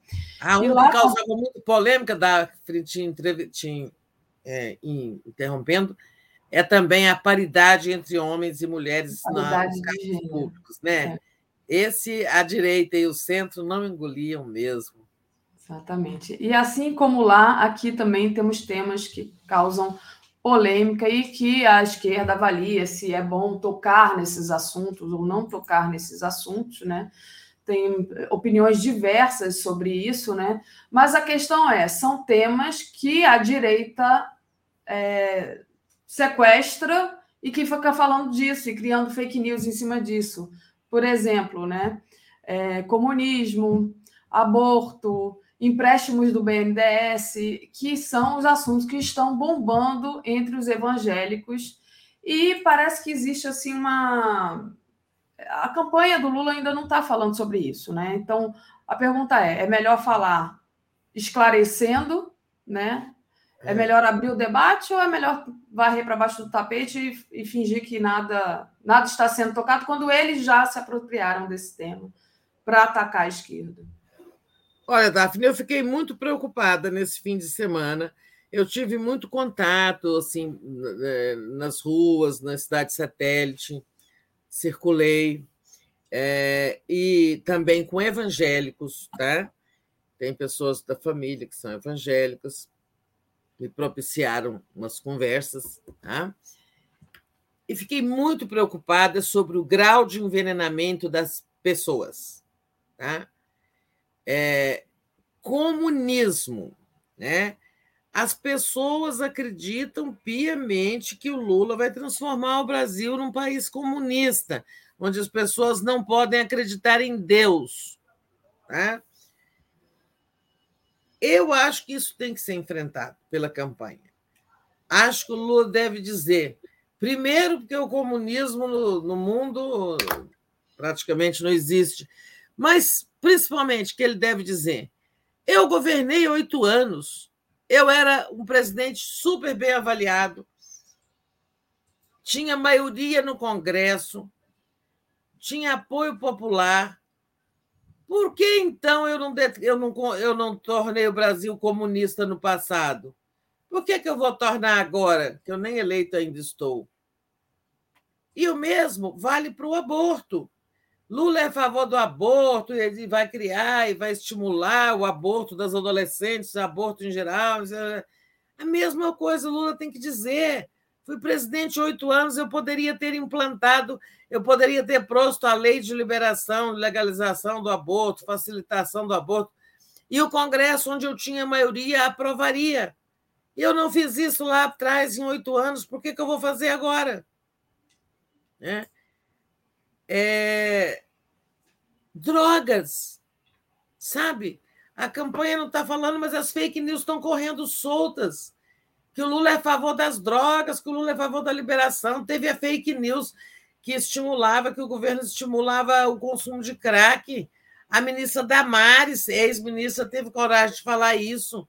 E tem aí uma ação na justiça, não sei se ela já foi punida ou não, ela tem que indenizar o Lula por isso. E a mesma coisa, o Lula, que foi presidente oito anos, ainda depois a Dilma governou mais seis de governos petistas, foram 14 anos de governos petistas e não se foi, ninguém propôs libera, nem propôs a liberação das drogas, embora esse seja um debate importante que existe no mundo inteiro, né, tal, mas o governo do Lula nunca propôs uma emenda, uma lei, qualquer coisa nesse sentido. O que avançou muito no governo do Lula, e eu sou testemunha disso, encaminhei muitas pessoas, foi a criação dos centros de recuperação de pessoas dependentes em álcool e drogas. Sim. Né? Aqueles centros de, de acolhimento de pessoas, que é necessário ter uma política para acolher as pessoas que se tornam dependentes de drogas e de álcool. Isso, o, o, os CRAS é, foram criados. O Bolsonaro deve ter desativado muitos, né, que ele não gosta disso. Ele acabou com a Casa da Mulher Brasileira, com várias coisas mas é, não teve proposta nenhuma relacionada com drogas. Então, um partido que ficou 14 anos no poder não fez nada disso, vai fazer agora. É preciso responder isso com energia. E corrupção, né, Daphne? As pessoas continuam dizendo assim que o Lula não falou dele. Ele falou que o governo, os governos do PT deram autonomia à Polícia Federal, Ministério Público, criaram leis, isso e aquilo mas que ele não falou dele. Então, se as pessoas querem que ele fale dele, tá? Isso eu ouvi. As pessoas querem que ele diga: fui acusado por Sérgio Moro e os procuradores da Lava Jato de ter um apartamento que eu nunca tive. Vocês sabem, esse apartamento foi leiloado e nenhum, e nenhum centavo do leilão me foi encaminhado, porque eu nunca fui dono, nunca tive escritura, nunca morei, nunca dormi lá. Ele tem que responder isso também não tenho nada a ver com o sítio que disseram que era meu em nome de Laranjas. Tanto é que a ação foi anulada e outras 26 ações foram anuladas. Lula tem que falar muito disso. Embora seja muito mais importante, do ponto de vista institucional, falar de como o governo dele e da Dilma né, se empenharam para criar as condições de combate à corrupção. Isso é importante, é claro mas as pessoas fulanizam mais o tema, sabe? Elas querem que o Lula diga eu não sou ladrão e fui inocentado por isso, tá? E fui acusado para que o Jair Bolsonaro ganhasse a eleição em 2018, né? E, e por fim, tenho, vou encerrar essa parte do que eu ouvi nesse fim de semana das pessoas eles ressuscitaram uma fake news de 2018, que circulou muito em 2018, que é a história do BNDES. Tá? Estão dizendo que é, voltaram a, com a história de que o Lula e a Dilma deram milhões né, de dinheiro, de recursos, milhões de reais, desculpa, falei um monte de bobagem aqui, deram milhões de reais, certamente de dólares, para países amigos e países comunistas. Cuba, Angola, Venezuela, não sei o que mais. Dinheiro que teria feito muita falta ao Brasil, né? É, e sendo que nós sabemos que o Bolsonaro falou disso demais na campanha de 18 e prometeu abrir a caixa preta do BNDES botou lá um presidente de um banco que não achou caixa preta nenhuma, nem vermelha, botou outro que também não achou, até que ficou estabelecido que não existe caixa preta do BNDES, não existe uma rede de empréstimos secretos ou doações para esses países. O que é, aconteceu é, foram empréstimos, financiamentos para empresas nacionais que ganharam licitações internacionais para construir obras em outros países e buscaram apoio financeiro, financiamento do BNDES, porque para você fazer um porto de Mariel em Cuba, um metrô na cidade de Lima e assim por diante, é preciso estar capitalizado. E essas, essas empresas brasileiras de construção, destruídas pela Lava Jato, ganharam licitações no momento em que elas eram importantes, elas eram transnacionais brasileiras, prestigiadas em todo o mundo pela qualidade de seus serviços, né? Elas buscaram financiamentos do BNDES para se capitalizar, né? Então, o empréstimo foi a elas, não foi ao país, ao governo estrangeiro, e, esses empréstimos estão, claro, sendo pagos pelas empresas que devem. Imagino que algumas precisaram renegociar, porque a Lava Jato quebrou todas elas. Né?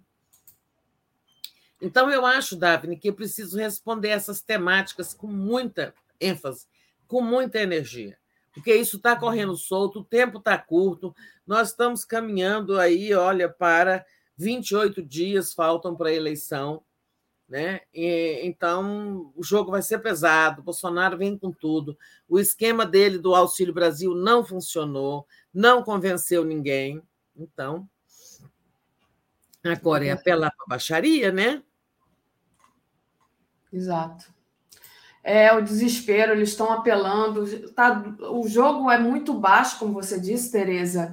É, eu também recebi até de pessoas que acompanham 247 é, vídeos com fake news e tudo. E é, o que eu disse é o seguinte: é, a gente tem que também ao se indignar, não compartilhar, porque esse compartilhamento também você vai compartilha num grupo da família dizendo: olha que absurdo também que estão difundindo por aí, é tudo mentira. Aí alguém que vai lá e é simpatizante do Bolsonaro pega aquele vídeo e compartilha Passa mais ainda. Então, é, o, tem que denunciar, né? E não compartilhar. Eu acho que é importante, mas eu acho que você trouxe o ponto que eu. É, considero aí que essa defesa, o Lula precisa se defender, não pode apanhar calado, a esquerda não pode continuar apanhando calado, porque a gente já viu, já teve essa experiência anterior e já é. viu no que, que deu. É, Deixa eu, eu trazer escutei essa palavra, ele não se defendeu. Ele não se defendeu, eu também escutei isso. É, Tereza, olha aqui, deixa eu trazer aqui os nossos internautas, já pedindo para vocês deixarem o like, compartilharem essa live, essa live. Hoje o negócio aqui para mim está complicado. Várias vezes eu a internet ficou ruim. É, não sei o que está acontecendo aqui. Como eu disse que eram, são duas internets diferentes, duas empresas diferentes, mas que alguém disse que compartilham o mesmo cabo, exatamente. Um grande edifício, vem tudo pelo mesmo cabo. Então, se nesse cabo deu problema, dá problema para tudo. Hoje está tá difícil aqui para mim, mas vamos lá. O César Santo diz: Tereza, você viu Porta dos Fundos sobre o golpe de 7 de setembro? É incrível, abraços. Gilberto Privinel. Tereza, recebida a eleitora do genocida fake news por zap. Diz que o eleitor do Bozo tem que votar é, em governo, deputado e senador para que o voto no presidente não seja anulado. Não, é ainda eles têm essa esse grau né, de maquiavelismo, digamos assim. Eles já é. pensam e já vão amarrando tudinho, né, Tereza? É uma criatividade do, mal, do, do, do, do, mal, né? Estão é, fazendo voto vinculado. Voto vinculado foi baixado por uma vez pela ditadura, que você tinha que votar, não para o presidente, que a gente não votava, né? mas você tinha que votar em tudo do mesmo partido. Senão o voto era anulado. Isso foi uma invenção da ditadura, lá pelos anos 70. É, então, tinha que votar governador, deputado, senador, deputado federal, estadual, tudo do mesmo partido. Eles estão pregando voto vinculado, claro, para, além de tudo, é garantir bancadas conservadoras e bolsonaristas no Congresso. Né? É muito ruim essa campanha deles. É péssima, porque ela dá maus resultados. Às vezes o sujeito vai até voltar no Bolsonaro, mas ele tem um candidato melhor né, para a Câmara. Agora, quando fala que tem que ser tudo do PL, né, aí é danado. Pessoas vão votar tudo no PL. É. É difícil, né, Tereza? Tereza, deixa eu então lembrando que você lembrar para o pessoal aqui que vocês podem se tornar membros aí da TV 247 ou se tornar membro do YouTube ou fazer uma assinatura solitária. Solitária não, solidária. Hoje está demais o negócio aqui. Estou errando. Mas é, vamos lá, Tereza. muito hoje. Acho que é o descanso do fim de semana, deixa a língua é... preguiçosa. É. Vamos lá. O... É o contrário, a assinatura solidária é o contrário. Você está assinando alguma coisa, apoiando a TV 247 para que todo mundo tenha acesso. Tereza, antes de trazer o próximo tema aqui, deixa eu agradecer é, uma surpresa que eu acabei de ter agora de manhã, queria compartilhar com vocês, que é o desenho do, do grande artista, do nosso artista autista aqui da TV 247, é, desenhista oficial da TV, que finalmente me proporcionou essa Mandou honra seu de ter retrato. sido desenhada por ele. Olha só como eu estou lindona. Obrigada, Ah. João Pedro. Um grande beijo para você. Fiquei emocionada aqui com meu, o com meu retrato. Vou, vou pedir para fazer um quadro dele. Gostei muito. Vou pendurar aqui no meu, no meu cenário. A Ania Walsh disse que é falta de beijo. Deve ser falta de beijo mesmo, Ania. Estou precisando de um beijo. Pelo menos no meu caso aqui. Tereza, vamos lá. É, O Moro né, provou do próprio veneno, sofreu busca e apre- apreensão. É claro que estão culpando o PT ali. é tudo culpa do PT nesse país. É. Mas é, queria que você falasse um pouco, né, dessa figura Moro, né, que já cometeu tantas, tantas irregularidades, é, quando, enfim, tá aí o documentário do Joaquim, inclusive, para demonstrar um pouco ali da, da prisão do Lula, né, que foi a maior de todas as irregularidades, foi a Lava Jato mais com detalhes, mas está aí essa figura agora sofrendo busca e apreensão. A gente meio que tem assim um gostinho de vingança, não sei como é que vocês se sentem. Deixa eu só ler aqui, antes de passar para você falar do Moro sofrendo busca e apreensão, a Silvia Maria Correia de Godoy. Tereza, vocês precisam alertar a campanha do Lula de alguma forma sobre, fake, sobre fakes. Ontem uma conhecida falou para mim que está em dúvida sobre o comunismo, ela está escutando que as casas serão divididas entre as pessoas. Gente, quando eu era criança, o Lula criança não, adolescente, o Lula estava concorrendo à presidência. A minha vizinha perguntou para mim, ela achava eu muito mais nova do que ela, ela perguntou se ela votasse no Lula, se ela não ia perder o apartamento ou ter que dividir o apartamento com outra família. Eu me lembro disso como se fosse hoje. Me marcou tanto. Ainda hoje, em 2022, as pessoas ainda têm essa dúvida, é coisa impressionante.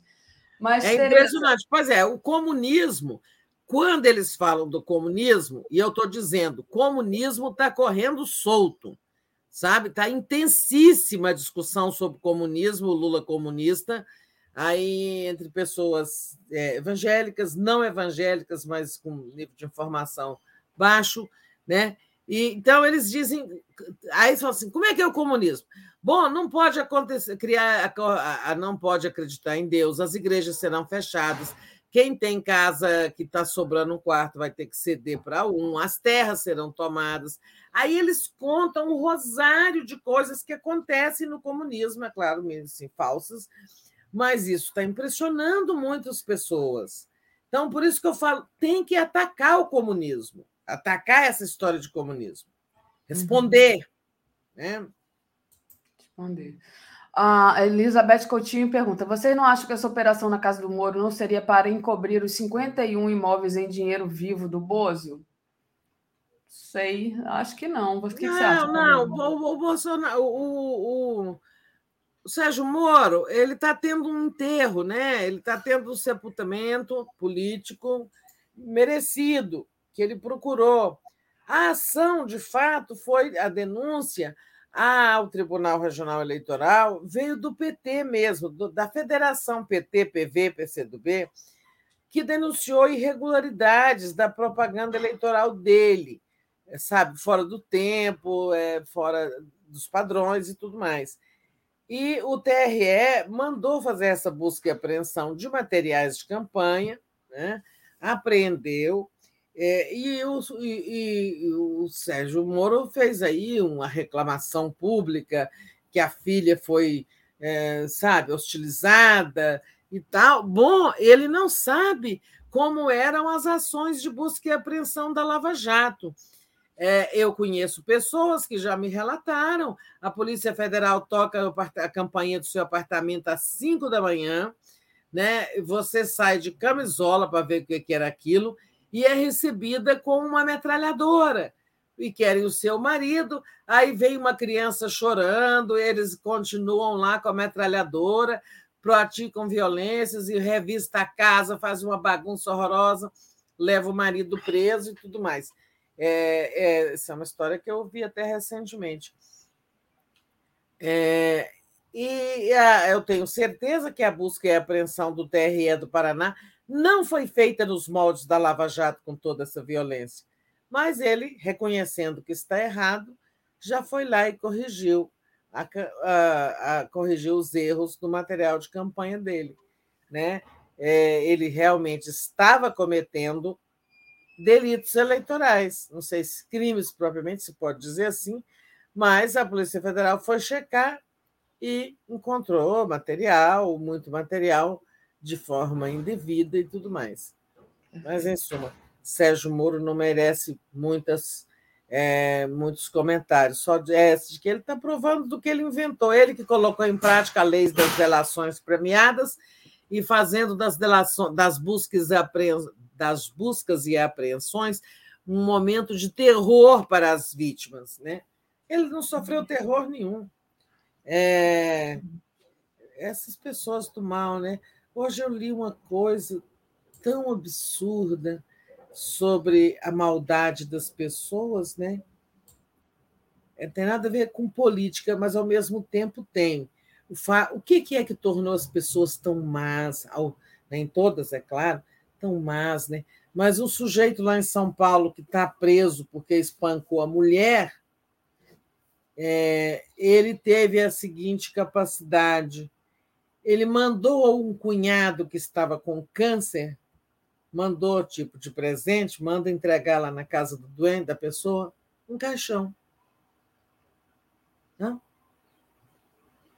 Para alguém que está doente, está com câncer. Nossa, que coisa horrível! É uma das coisas mais horríveis que eu já vi. Sabe? É a pessoa dizer, sabe, você vai morrer, eu estou te dando de presente seu caixão. Para que fazer mal a alguém que já está sofrendo com um câncer? Sabe? Esse é, esse é o Brasil né, que foi intoxicado pelos discursos de ódio, sabe? Pela falta de empatia, pela crueldade, pela falta de compaixão, a brutalidade, a feiura de alma. Né? Já viu isso? Muito esquisito mesmo esse. Esse é, muito mórbido. Muito... esse sujeito, é. né? Então, é o seguinte: é, eu estou dizendo, estou falando disso ao falar de Sérgio Moro, mas é o tipo de Brasil que ele criou com a Lava Jato. É, então, agora ele não reclame, porque teve uma busca e apreensão e tenho certeza que ela não foi feita com o ódio, com a violência com que eram feitas as buscas da Lava Jato. É, exatamente. Exatamente. Aliás, quem não assistiu ainda, veja lá o, o, o documentário do Joaquim. É, não tive oportunidade mais cedo de comentar esse documentário aqui com o Léo, mas é, eu vi esse final de semana e achei muito interessante, Tereza, porque a gente viveu tudo isso, né? Não só a Lava Jato, mas a prisão do Lula e a vigília. Eu mesmo, eu tive na vigília três vezes e aprendi muita coisa, né? Fiquei sabendo muito da organização da vigília através do documentário. Tem sempre coisa que a gente pode aprender, né? É. Da experiência do outro. E, é, por exemplo, tem gente que diz: ah, não, a esquerda não fez nada enquanto o, o Lula estava preso. Gente, a esquerda fez muita coisa. Mas, enfim. É, só para dizer que você falando disso agora, né? Desse, só não fez inventa... nada, só levou o Haddad para o segundo turno, acho é, pouco, exatamente. Né? É. Não, mas assim, é, só para dizer que essa percepção né, do, desse, de todo esse processo que aconteceu, né, que a gente vai construindo aos poucos e tem que ser construído com bastante clareza porque isso vai ficar. A gente quer mudar esse mundo que foi construído, essa realidade que foi construída, essa do caixão aí, mas para a gente mudar isso, a gente tem que saber exatamente como que foi construída esse, essa campanha do ódio, como que foi construído é, toda essa, essa questão da violência também, que, que sempre existiu uma violência, né? Mas agora ela salta aos olhos assim de uma maneira, e outro dia mesmo é, a minha cunhada. das relações interpessoais, né? Exatamente. Minha cunhada estava com medo de botar a bandeira do Lula no. Porque ela tem, mora num apartamento de fundos e com medo de botar uma, uma bandeira do Lula e alguém do outro prédio mandar um tiro. Reclamar, no- é. Não, mandar um tiro, reclamar não é nada, né? Reclamar É, fala, reclamar né? nada. é. Dá um tiro e aí ninguém sabe de onde é que veio, né? Sei lá. Enfim, É, ela com medo. Ah, A gente não. começa a pensar nessas coisas, né? O, a, tá tão acirrado o negócio, né? O José Santos enviou aqui um super sticker. Muito obrigada. É, José Mas Santos. as pessoas aí no Rio usam muita bandeira vermelha no carro? Olha, eu não estou vendo quase. É, Para dizer a verdade, eu não presto muito. a- não tô, porque aqui, como eu, aqui eu, eu, eu, eu não, não sou eu que dirijo, eu deixei meu carro lá em Maceió. É, lá em Maceió, quando eu saí de lá, tinha muita gente já com adesivo do Lula e muita gente com a bandeira do Brasil. Aqui eu vejo bandeira do Brasil, mas não é tão comum, como estava assim muito polarizado lá, sabe? Aqui, eu Aqui vejo em um Brasília, outro que é bandeira uma terra bolsonarista, tem muita bandeira, é, tem, tem bandeira verde e amarela muito nas casas, nos apartamentos e é, nos carros menos. Mas você não vê as bandeiras vermelhas, raramente, porque É. as pessoas têm medo de ter o carro amassado na rua, Exato. sabe? Dessas coisas, da violência. Isso aqui ficou um país muito tóxico. Sim. Agora, olha aqui, a Lídia Barbosa disse: eu tenho a toalha do Lula na janela. Aqui onde eu estou morando, onde eu sempre morei aqui no, no Rio, é, no, no meu bairro, tem muita toalha e tem muita bandeira é, vermelha nas janelas, isso tem. Nos carros, não. Mas É, na- mas na janela já é inalcançável, né? É, Então você pode falar assim, aqui no máximo, só se for uma bala, né? exato. Agora, é, ninguém vai escalar o prédio para te agredir. Agora, é, no carro, você corre risco, né? Inclusive É. o risco de ter o carro amassado. Exatamente. Tereza, deixa eu dar a programação de hoje aqui. Nós teremos às 10 horas. Vamos lá. Globalistas, Biden e Ucrânia. Acabou o romance? Devem falar também da questão energética da Europa, talvez, não sei. Às 11 horas, giro das 11, 7 de setembro, golpista. Data pode ser a última ca- cartada do bolsonarismo. Às 13 horas, tem Invisível, muito além do petróleo, Dia da Amazônia e o racismo ambiental. Às 14 horas, tem o Papo Reto, Papo Reto com André Constantino. Eu volto, a gente vai falar de violência, justamente violência do 7 de setembro, violência na América Latina. Às 15 horas, Alisson Mascaro, Eleições, Soberania e Independência. Às 16 horas, o debate com Paulo Be- Bete, Caio Blá. Estou querendo ver esse filme. 17 horas, Rede Conecta, como cuidar da saúde mental durante as eleições. 18 horas, tem o Léo Quadrado, 18h30, o Boa Noite 247. 21 horas, especial da Independência. Às 22 horas, o dia em 20 minutos. E às 23 horas, a live do Conde. Tereza? Então, a gente encerra aqui. Passo para você se despedir. Então tá, obrigada, Daphne, pela interlocução. Obrigada a todos todos que estiveram conosco. Eu volto no Boa Noite e até amanhã aqui no Bom Dia. Tchau, obrigada. Bye, bye. Beijo, tchau.